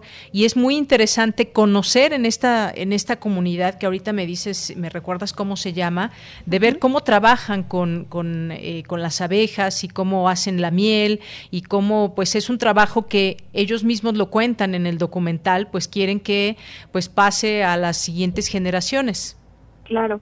Bueno, la localidad donde donde la mayoría de la película se desenvuelve es eh, Jopelchen, Campeche, y efectivamente, o sea, la película, bueno, sí trata toda una problemática, un proceso, eh, digamos, complejo sobre el tema, pero también nos permite conocer toda esta riqueza cultural y de cosmovisión que tienen las comunidades. Vemos eh, desde, desde el entorno donde ellos se mueven, ¿no? Los apiarios, eh, todo este trabajo colectivo. Bueno, ahí por ejemplo vemos en, Cuando hablamos de Lady Peche y de su visión, la vemos también que, que colabora con mujeres. Y, y bueno, y también hay una hay unos subtemas ahí también muy interesantes de saber como por ejemplo los tipos de abejas que que exigen que existen en la región. O sea, hay una abeja melipona que aquí en en Yucatán, Campeche, Quintana Roo las conocemos como las damas de la miel, que en algún que podrían eh, de alguna manera este reflejar como el trabajo de la mujer y luego vienen las abejas eh, apis melíferas que son las que trabaja Don Gustavo y que bueno también como representa ese ese trabajo entonces toda la película está llena de también simbolismos que nos permiten pues conocer el tema de las abejas, que la verdad es que es un tema que está muy, muy hablado, ¿no? Es algo que, digo, todos creo que en este momento sabemos la importancia de, de las abejas en nuestra vida, ¿no? Que dependemos totalmente de ellas. Pero eh, creo que la, la película permite conocer como un poquito más a fondo, ¿no? No solo la, la importancia de la abeja como tal, sino toda la cuestión cultural que hay detrás de ella, ¿no? En nuestro México. Efectivamente, Adriana, porque además ponen el acento en estas consecuencias sociales, económicas, ambientales que derivan de la aplicación de venenos agrícolas y, y las semillas manipuladas para, eh, para ese tema de las abejas. Todo esto causan todos estos problemas en los distintos ámbitos de la sociedad, eh, entre estos agrotóxicos, decíamos el glifosato, y este documental que pues eh, también nos muestra la posibilidad del diálogo y además invita a la conversación que tiene que ver con derechos humanos, los derechos colectivos de los pueblos originarios. Y bueno, esto que decías, cómo, cómo las llaman las damas de la miel, que suena bellísimo en este, en este municipio, como nos decías, de Jolpechén. Y pues pese a que ganaron, me gustaría que nos platiques un poco este tema, eh, digamos, legal que llegaron, que llegó a la Suprema Corte eh, de Justicia de la Nación. Finalmente lo ganan, pero nos dices, al día de hoy se siguen haciendo estas prácticas que afectan, afectan a las abejas. Es correcto. Eh, pues eso, o sea, ellos, la, las comunidades, la presión social logra eh, que la Suprema Corte de Justicia de la Nación prohíba la siembra de, soya transgénica en lo que se hacía una consulta indígena, que es una consulta que, que debió haber sido previa, previa a la, a la instalación de toda esa agroindustria en la zona. Y, y pues bueno, ahorita está parado, está prohibido, pero la realidad es que se sigue sembrando y se sigue usando el eh, glifosato.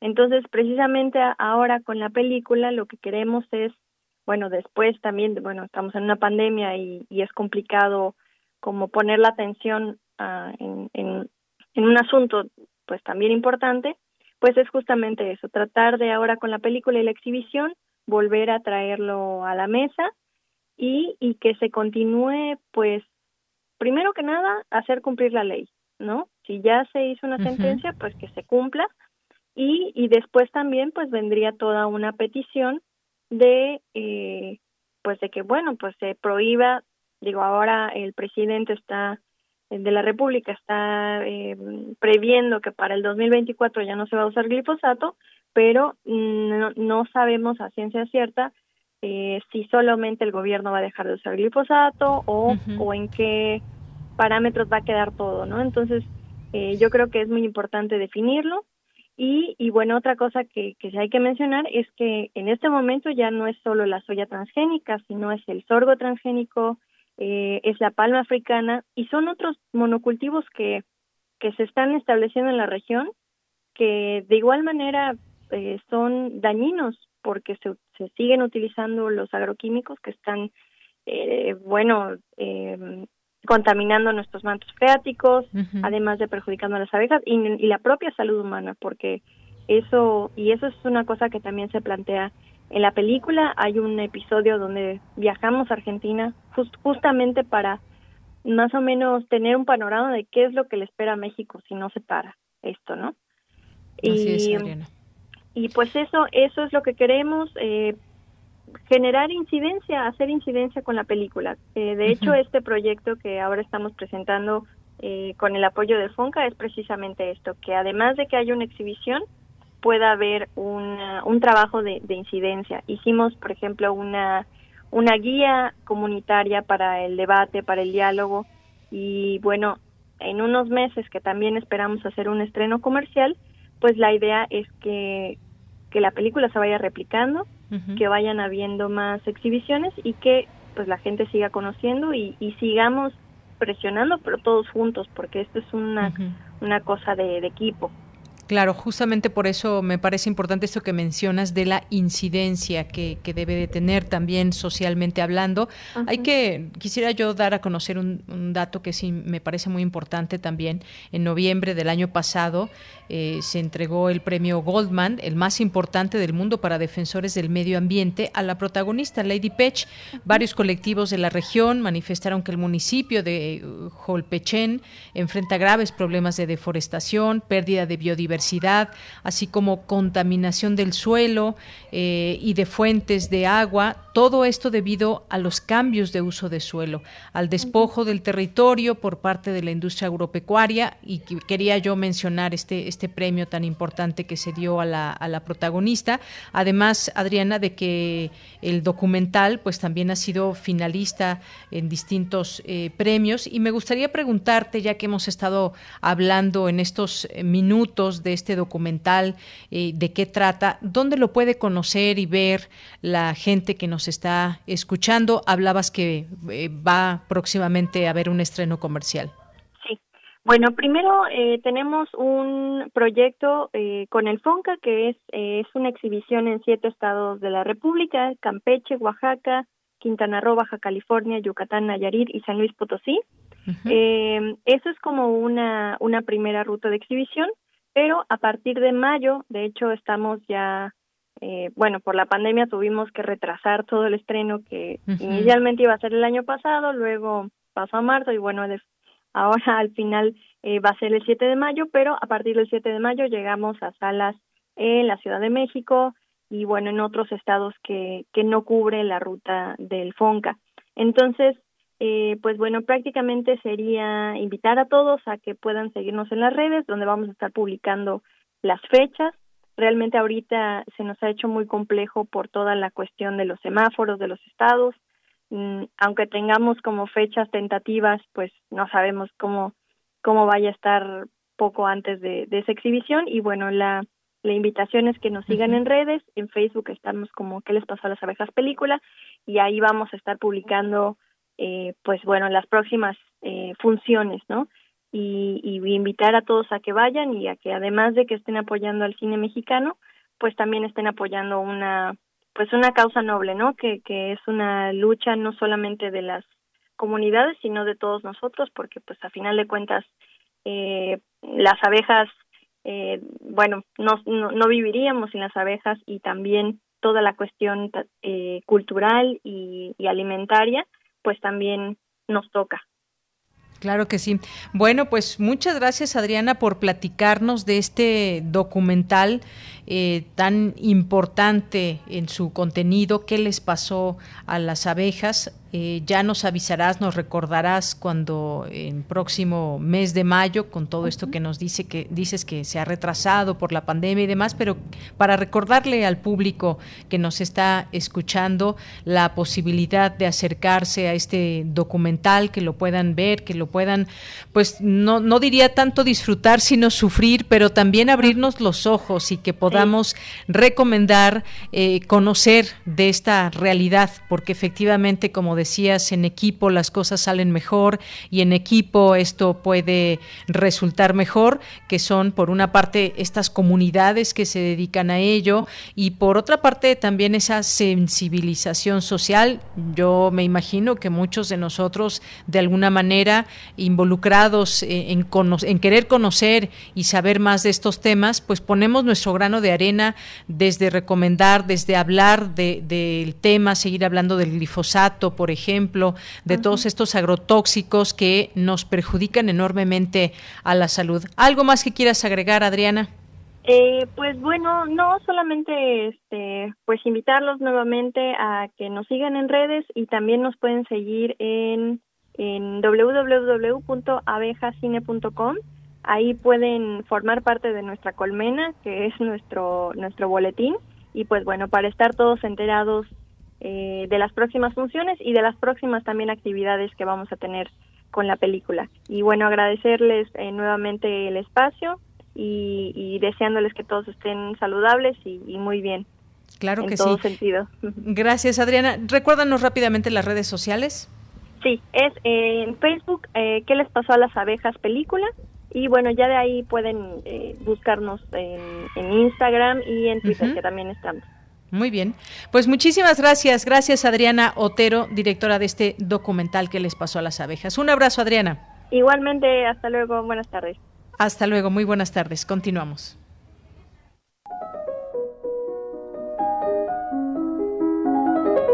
Cartografía RU con Otto Cázares. Bueno, pues ya está Otto Cázares en la línea telefónica. Me da mucho gusto saludarte como todos los lunes, iniciando la semana bien contigo. Otto, adelante. Queridísima Deyanira, me complace mucho saludarte. Recibe tú y quienes nos escuchan un abrazo entrañable radiofónico. En esta ocasión yo traigo conmigo algunas reflexiones que he titulado Escuela de Morel, en alusión a la extraordinaria novela de Adolfo Bioy Casares, La invención de Morel, una novela que ocurre en una isla de espectrografías. Y con estas reflexiones, Escuela de Morel, yo estoy dispuesto a librar una guerra a través del lápiz, a través del cuaderno, de la pantalla y de las clases virtuales. Una guerra fundada en la sutil espectrografía, desde luego. Eh, todo esto porque el domingo pasado, 24 de enero, fue el Día Internacional de la Educación. Y ese día, el domingo, se dieron a conocer algunos informes del estado de la educación derivada del confinamiento y de las escuelas cerradas. Se dieron a conocer encuestas de experiencia y quienes más, quienes menos, se inclinan por considerar el pasado año como un año perdido y otros hay incluso más trágicos que vislumbran consecuencias y así lo dicen, irreparables para la socialización, para las habilidades cognitivas, sobre todo en niños. Hay que recordar que en el planeta, 1.200 millones de estudiantes están en casa, utilizando la radio, la TV, eh, utilizando plataformas digitales, todos estos medios que, como se sabe, han subrayado las desigualdades, han reconfigurado nuestros horarios y han rediseñado nuestros calendarios. Bueno, en contestación a esta percepción trágica de el daño irreparable, yo quiero decir que eh, estudiantes y maestros solamente la aridez interior despuebla el mundo. El mundo siempre ofrece oportunidades. Nobleza pedagógica obliga, hay que evitar a toda costa la bancarrota del sentido y hay que destilarle sentidos a lo cotidiano. La razón de maestros y alumnos, aburrida o melancólica, de repente puede asombrarse. Enseñar desde casa, en pantuflas, puede tener su aventura. Antes se les llamaba fireside poets, poetas de chimenea, a los poetas hogareños, a los poetas que no tenían espíritu de riesgo, Fireside Teachers, maestros de chimenea, podemos llamarnos a nosotros mismos, con el armario abierto de par en par a manera de escenografía, con un gato que salta al escritorio para pasearse frente a la pantalla, maestros que no suena el teléfono, no suena el timbre, no suena la marimba, maestros de chimenea cuyo interior negocia a veces conflictivamente con la vida ruidosa de la banqueta hay que saber que los sofás, las sillas de nuestras casas, los muebles, ahora son los coprotagónicos de nuestras clases y hay que asumirlo. Y sí, hay que acomodar lugar, aludir a los materiales que tenemos a la mano, los pocos o los muchos libros que poseemos, las pocas o muchas revistas que poseemos u otros materiales didácticos. La escuela y ahora eh, ha quedado de manifiesto no solamente existe en el aula. Esto creo yo, hay que tomarlo como un llamado a una escuela permanente, como aquellos llamados tan hermosamente universitarios de declararnos en asamblea permanente o de fundar seminarios permanentes. Ahora creo que el llamado es el de la escuela permanente. Es loable todo esfuerzo de formar provincias pedagógicas más allá de los muros de un salón. Uh, un esfuerzo de que los educadores expongamos nuestros asuntos de modo vivo. Y claro, se espera en reciprocidad propuestas enérgicas surgidas de los estudiantes que tienen que hacer un esfuerzo por deponer pasividad, que el sentido no muera de frío, ni que el sentido se marchite. Qué poca confianza en el ser humano tienen los que se pronuncian por las deficiencias de los alumnos, por la falta de interés de los alumnos, por sus lamentables y objetivas carencias de capacidades lector, lectoescritoras, por su falta de pensamiento crítico. Pero quienes así se pronuncian no piensan en la explosión a destiempo. Los hay que fueron malos estudiantes y después recuperaron el tiempo perdido. Y además, digámoslo con todas sus letras, el maestro no siempre produce interés. No basta enseñar hechos, falta excavar los sentidos. Hay que buscar mil explicaciones nuevas y variadas. Los maestros tenemos que eludir las simples glosas de los hechos. No podemos iniciar a nadie en nada si nosotros mismos no estamos iniciados.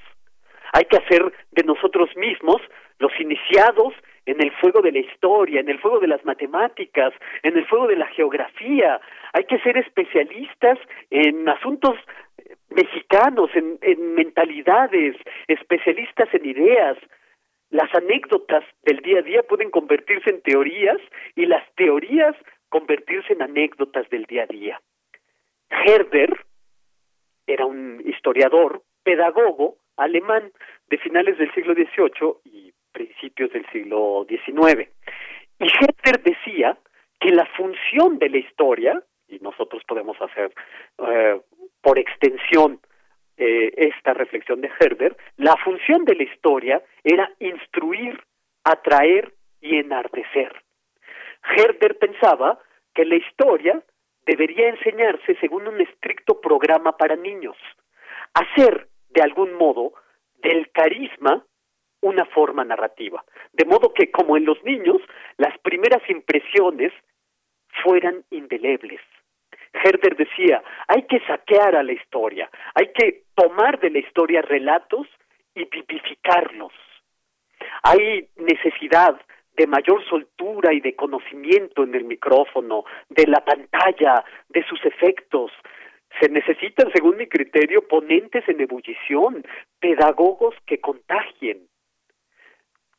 Contagien argumentos, pero a sabiendas de que ningún argumento es incontestable. Eso es contrario al axioma del estudio. En el estudio se, se corrigen unas obras con otras. Y quien deje de ver al estudiante como su amigo, el único que en realidad posee, pues lo único que obtendrá serán logros académicos sin importancia. Hay que comprender la relación amistosa y vinculante con el estudiante para estar a la altura de las circunstancias históricas.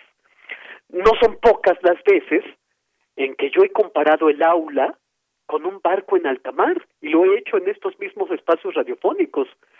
Eh, es un barco que va al capricho de los vientos, al capricho de las tempestades o al capricho de la falta de vientos que empujen al navío.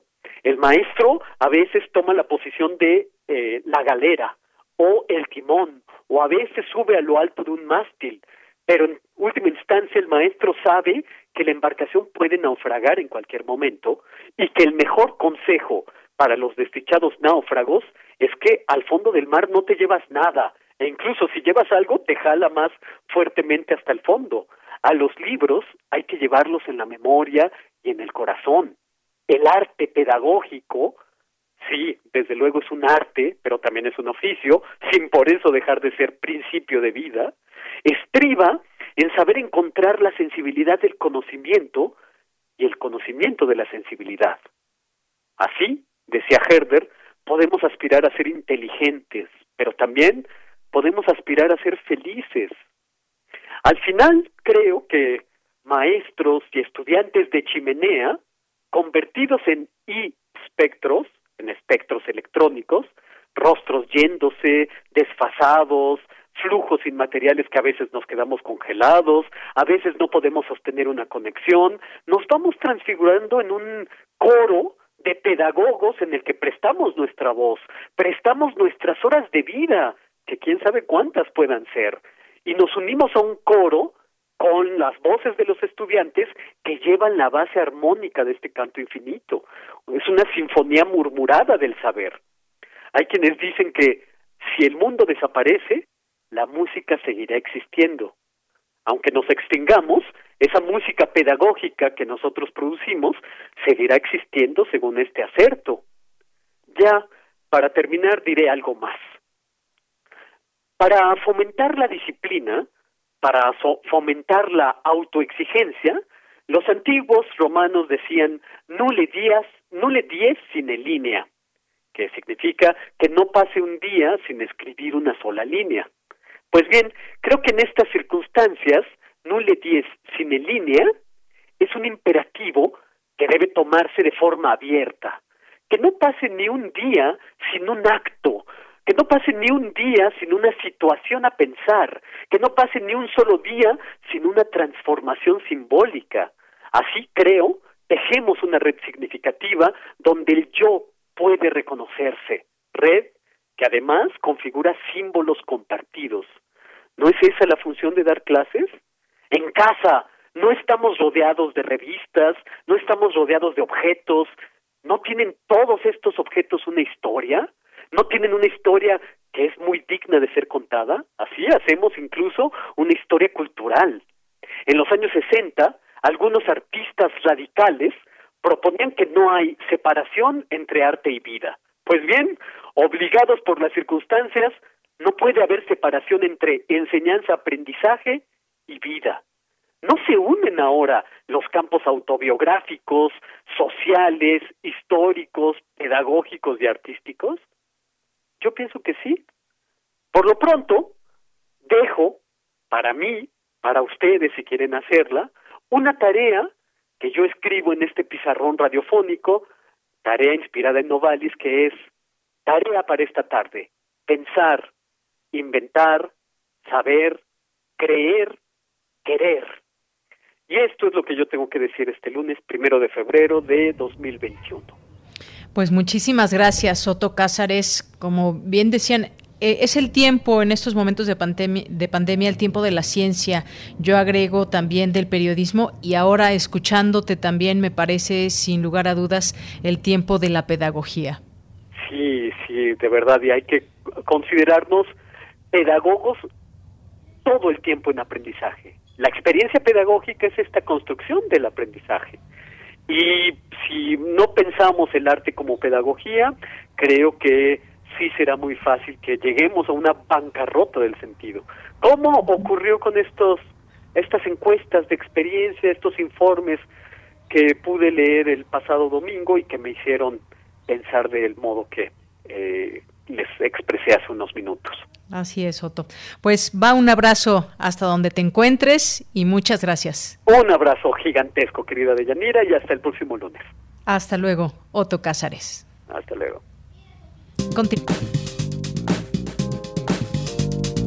Cultura RU.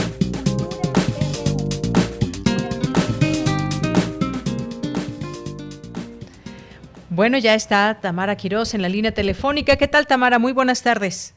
Ya estoy aquí, Deyanira. Como siempre es un gusto poder saludar a la audiencia de Prisma RU.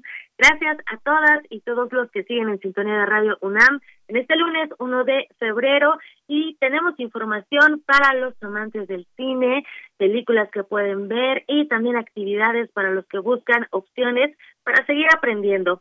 Primero les comparto que hace unos días el Festival Internacional de Cine de la UNAM anunció que su décima primera edición se realizará totalmente en línea Esto en seguimiento a las medidas implementadas por la máxima casa de estudios para atender a la comunidad universitaria y al público en general durante el periodo de permanencia domiciliaria ante la dimensión, evolución y facilidad de propagación de la COVID-19.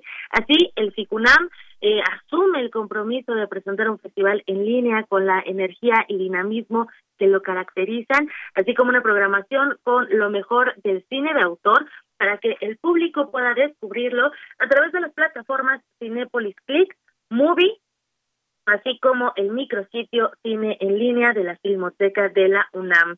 El FICUNAM se realizará del 18 al 28 de marzo, así que pronto tendremos más detalles, estén muy atentos para que sepan quiénes son los participantes en este festival cinematográfico que sin duda se ha convertido en una cita obligada para cinéfilos, universitarios y público en general. En otra información también les comparto que Cinequanon Lab que es una organización fundada en 2010 con la misión de apoyar el cine independiente, eh, ofreciendo un espacio donde los cineastas puedan desarrollar su proceso creativo, ha lanzado una convocatoria para su taller de líneas argumentales, un programa centrado en historias para largometrajes de ficción en una etapa inicial de desarrollo. Este taller brinda la oportunidad a cineastas de todo el mundo de trabajar de manera intensiva en el desarrollo creativo de sus proyectos en un entorno pensado para fomentar la colaboración profesional. Al respecto, conversamos con Jesús Pimentel, él es cineasta y director ejecutivo de Cine Lab, así que vamos a escuchar lo que nos compartió sobre esta convocatoria.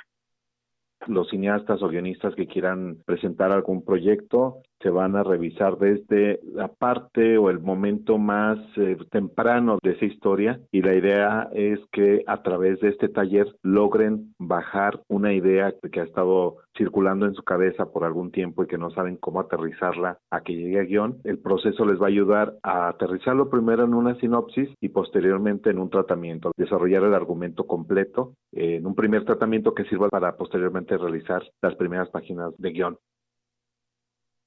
eventos y talleres, este encuentro se realizará en línea. Tiene una duración de 10 días con una sesión de seguimiento. Eh, después se dan tres meses para que los participantes apliquen las notas logradas en el taller. Ustedes saben que seguimos con medidas de distanciamiento social. Eh, todo 2020 y parte de este año pues se llevarán a cabo muchos eventos en este formato. Y así que preguntamos a Jesús Pimentel eh, sobre los alcances de los talleres realizados a través de la virtualidad, específicamente desde Cine Lab. Y esto nos compartió. Escuchemos a Jesús Pimentel. La pandemia, pues sí, nos, nos afectó al mundo, a toda la industria cinematográfica, por supuesto que también, pero también nos dejó enseñanzas muy interesantes. Estos talleres, por ejemplo, talleres de líneas argumentales que estaban proyectados para realizarse eh, de manera presencial en Sinsunsan, originalmente, se tuvieron que lanzar en línea como resto de nuestra programación. Y nos dimos cuenta que lanzándolos en línea le dio oportunidad a más gente, o sea, le dio oportunidad a gente que no hubiera sido posible para ellos asistir. Te hablo, por ejemplo, de una participante australiana. Y ella nos lo dijo, yo había visto la convocatoria para los talleres, pero no me interesaba porque se me hacía imposible viajar a México, un viaje de dos o tres días, para tomar el taller y regresar, regresarme a Australia, a Adelaide, de donde ella participó, así como eso tuvimos la oportunidad de participar o de invitar académicos o, mentores para el taller con los que siempre habíamos tenido ganas de trabajar y que no había sido posible. Bueno, pues esto, este encierro y esta comodidad de trabajar desde casa nos ahorró mucho tiempo que se pudo utilizar gracias a la situación internacional, se pudo utilizar en que los académicos pudieran eh, dirigir los talleres de sus escritorios, ¿no? Entonces nosotros a partir de eso decidimos que los talleres que tengan que ver con argumentales, en un futuro pues van a tener que ser en línea porque nos demostró que fue muy eficiente en términos de tiempo y de esfuerzo para todos. Esperemos que en un futuro podamos hacer también los talleres de revisión de manera presencial, pero en tanto toda la programación que tenemos en nuestra organización se va a hacer en línea este año. La convocatoria para el taller de líneas argumentales estará abierta hasta el 28 de febrero, o sea, todo este mes, y está dirigida al público en general que quiera desarrollar un proyecto de largometraje de ficción. Pueden visitar las redes sociodigitales o el sitio web de Cine Lab para mayor información. También en el Twitter de Prisma RU está la información disponible.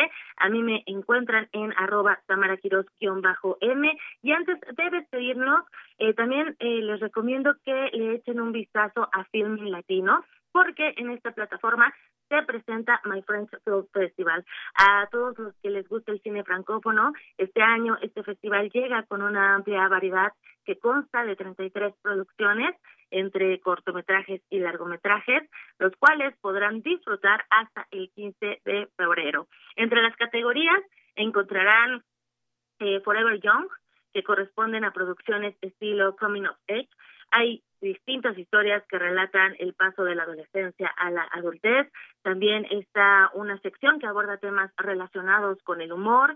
Verán filmes con historias tiernas, con distintas familias protagonistas que comparten sus situaciones complejas. Asimismo, encontrarán en este festival un apartado que rinde homenaje a las mujeres y chicas que luchan por su futuro de forma independiente. En esta categoría hay películas fuertes y también conmovedoras. Eh, también hay una sección donde se abordan tramas relacionadas con la migración. También hay una selección dedicada al amor. Hay un documental y tres cortometrajes que hablan sobre el amor a través de distintas perspectivas. Así que para ver My French Film Festival hay que ingresar a Filming Latino. Esta es una plataforma del Instituto Mexicano Cinematográfico y se crea un usuario y listo, pueden tener acceso a las películas. Así que eh, con esto me despido. Aprovecho también para mandarle un saludo a Frank Jardón que nos escucha desde su casa. Muchas gracias, querido Frank, por sintonizar Prisma RU. Les deseo que tengan excelente inicio de semana, que este sea un muy buen mes. De Yanira, te regreso a los micrófonos. Hasta mañana.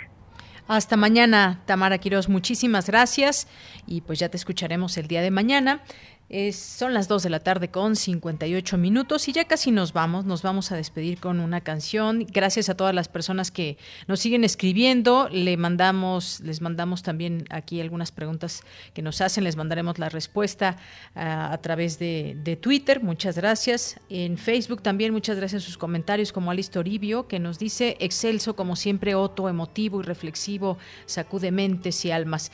Bueno, pues muchas gracias a todo el equipo que hace posible RU. A nombre de todos ellos, soy de Yanira Morán. Me despido y vamos a escuchar, nos deja la producción, escuchar un poco de Ojos Color Sol de Silvio Rodríguez y Calle 13. Con esto nos despedimos en este primer día de febrero. Hasta mañana y buen provecho. Tu belleza huele a mañana y me da de comer durante toda la semana. Tus ojos hacen magia, son magos, los abriste y ahora se reflejan las montañas en los lagos. La única verdad absoluta es que cuando naciste tú a los árboles les nacieron frutas. Naranja dulce, siembra de querube, como el sol tenía miedo, se escondió en una nube. Hoy el sol no hace falta, está en receso. La vitamina D me la das tú con un beso. La luna sale a caminar siguiendo tus pupilas. La noche brilla original después que tú la miras. Ya nadie sabe ser feliz a costa del despojo. Gracias a ti y a tus ojos.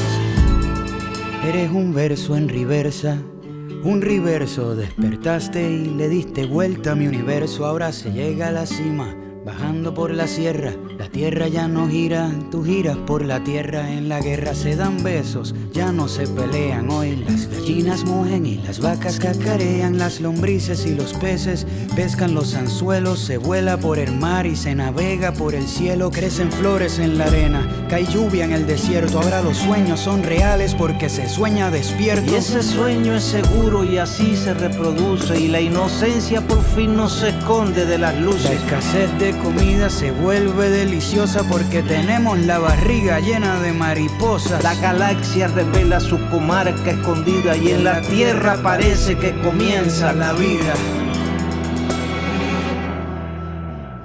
La luna sale a caminar siguiendo tus pupilas. La noche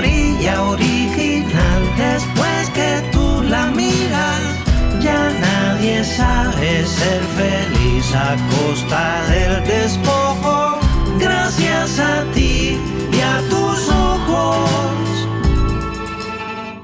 En la academia militar enseñan medicina.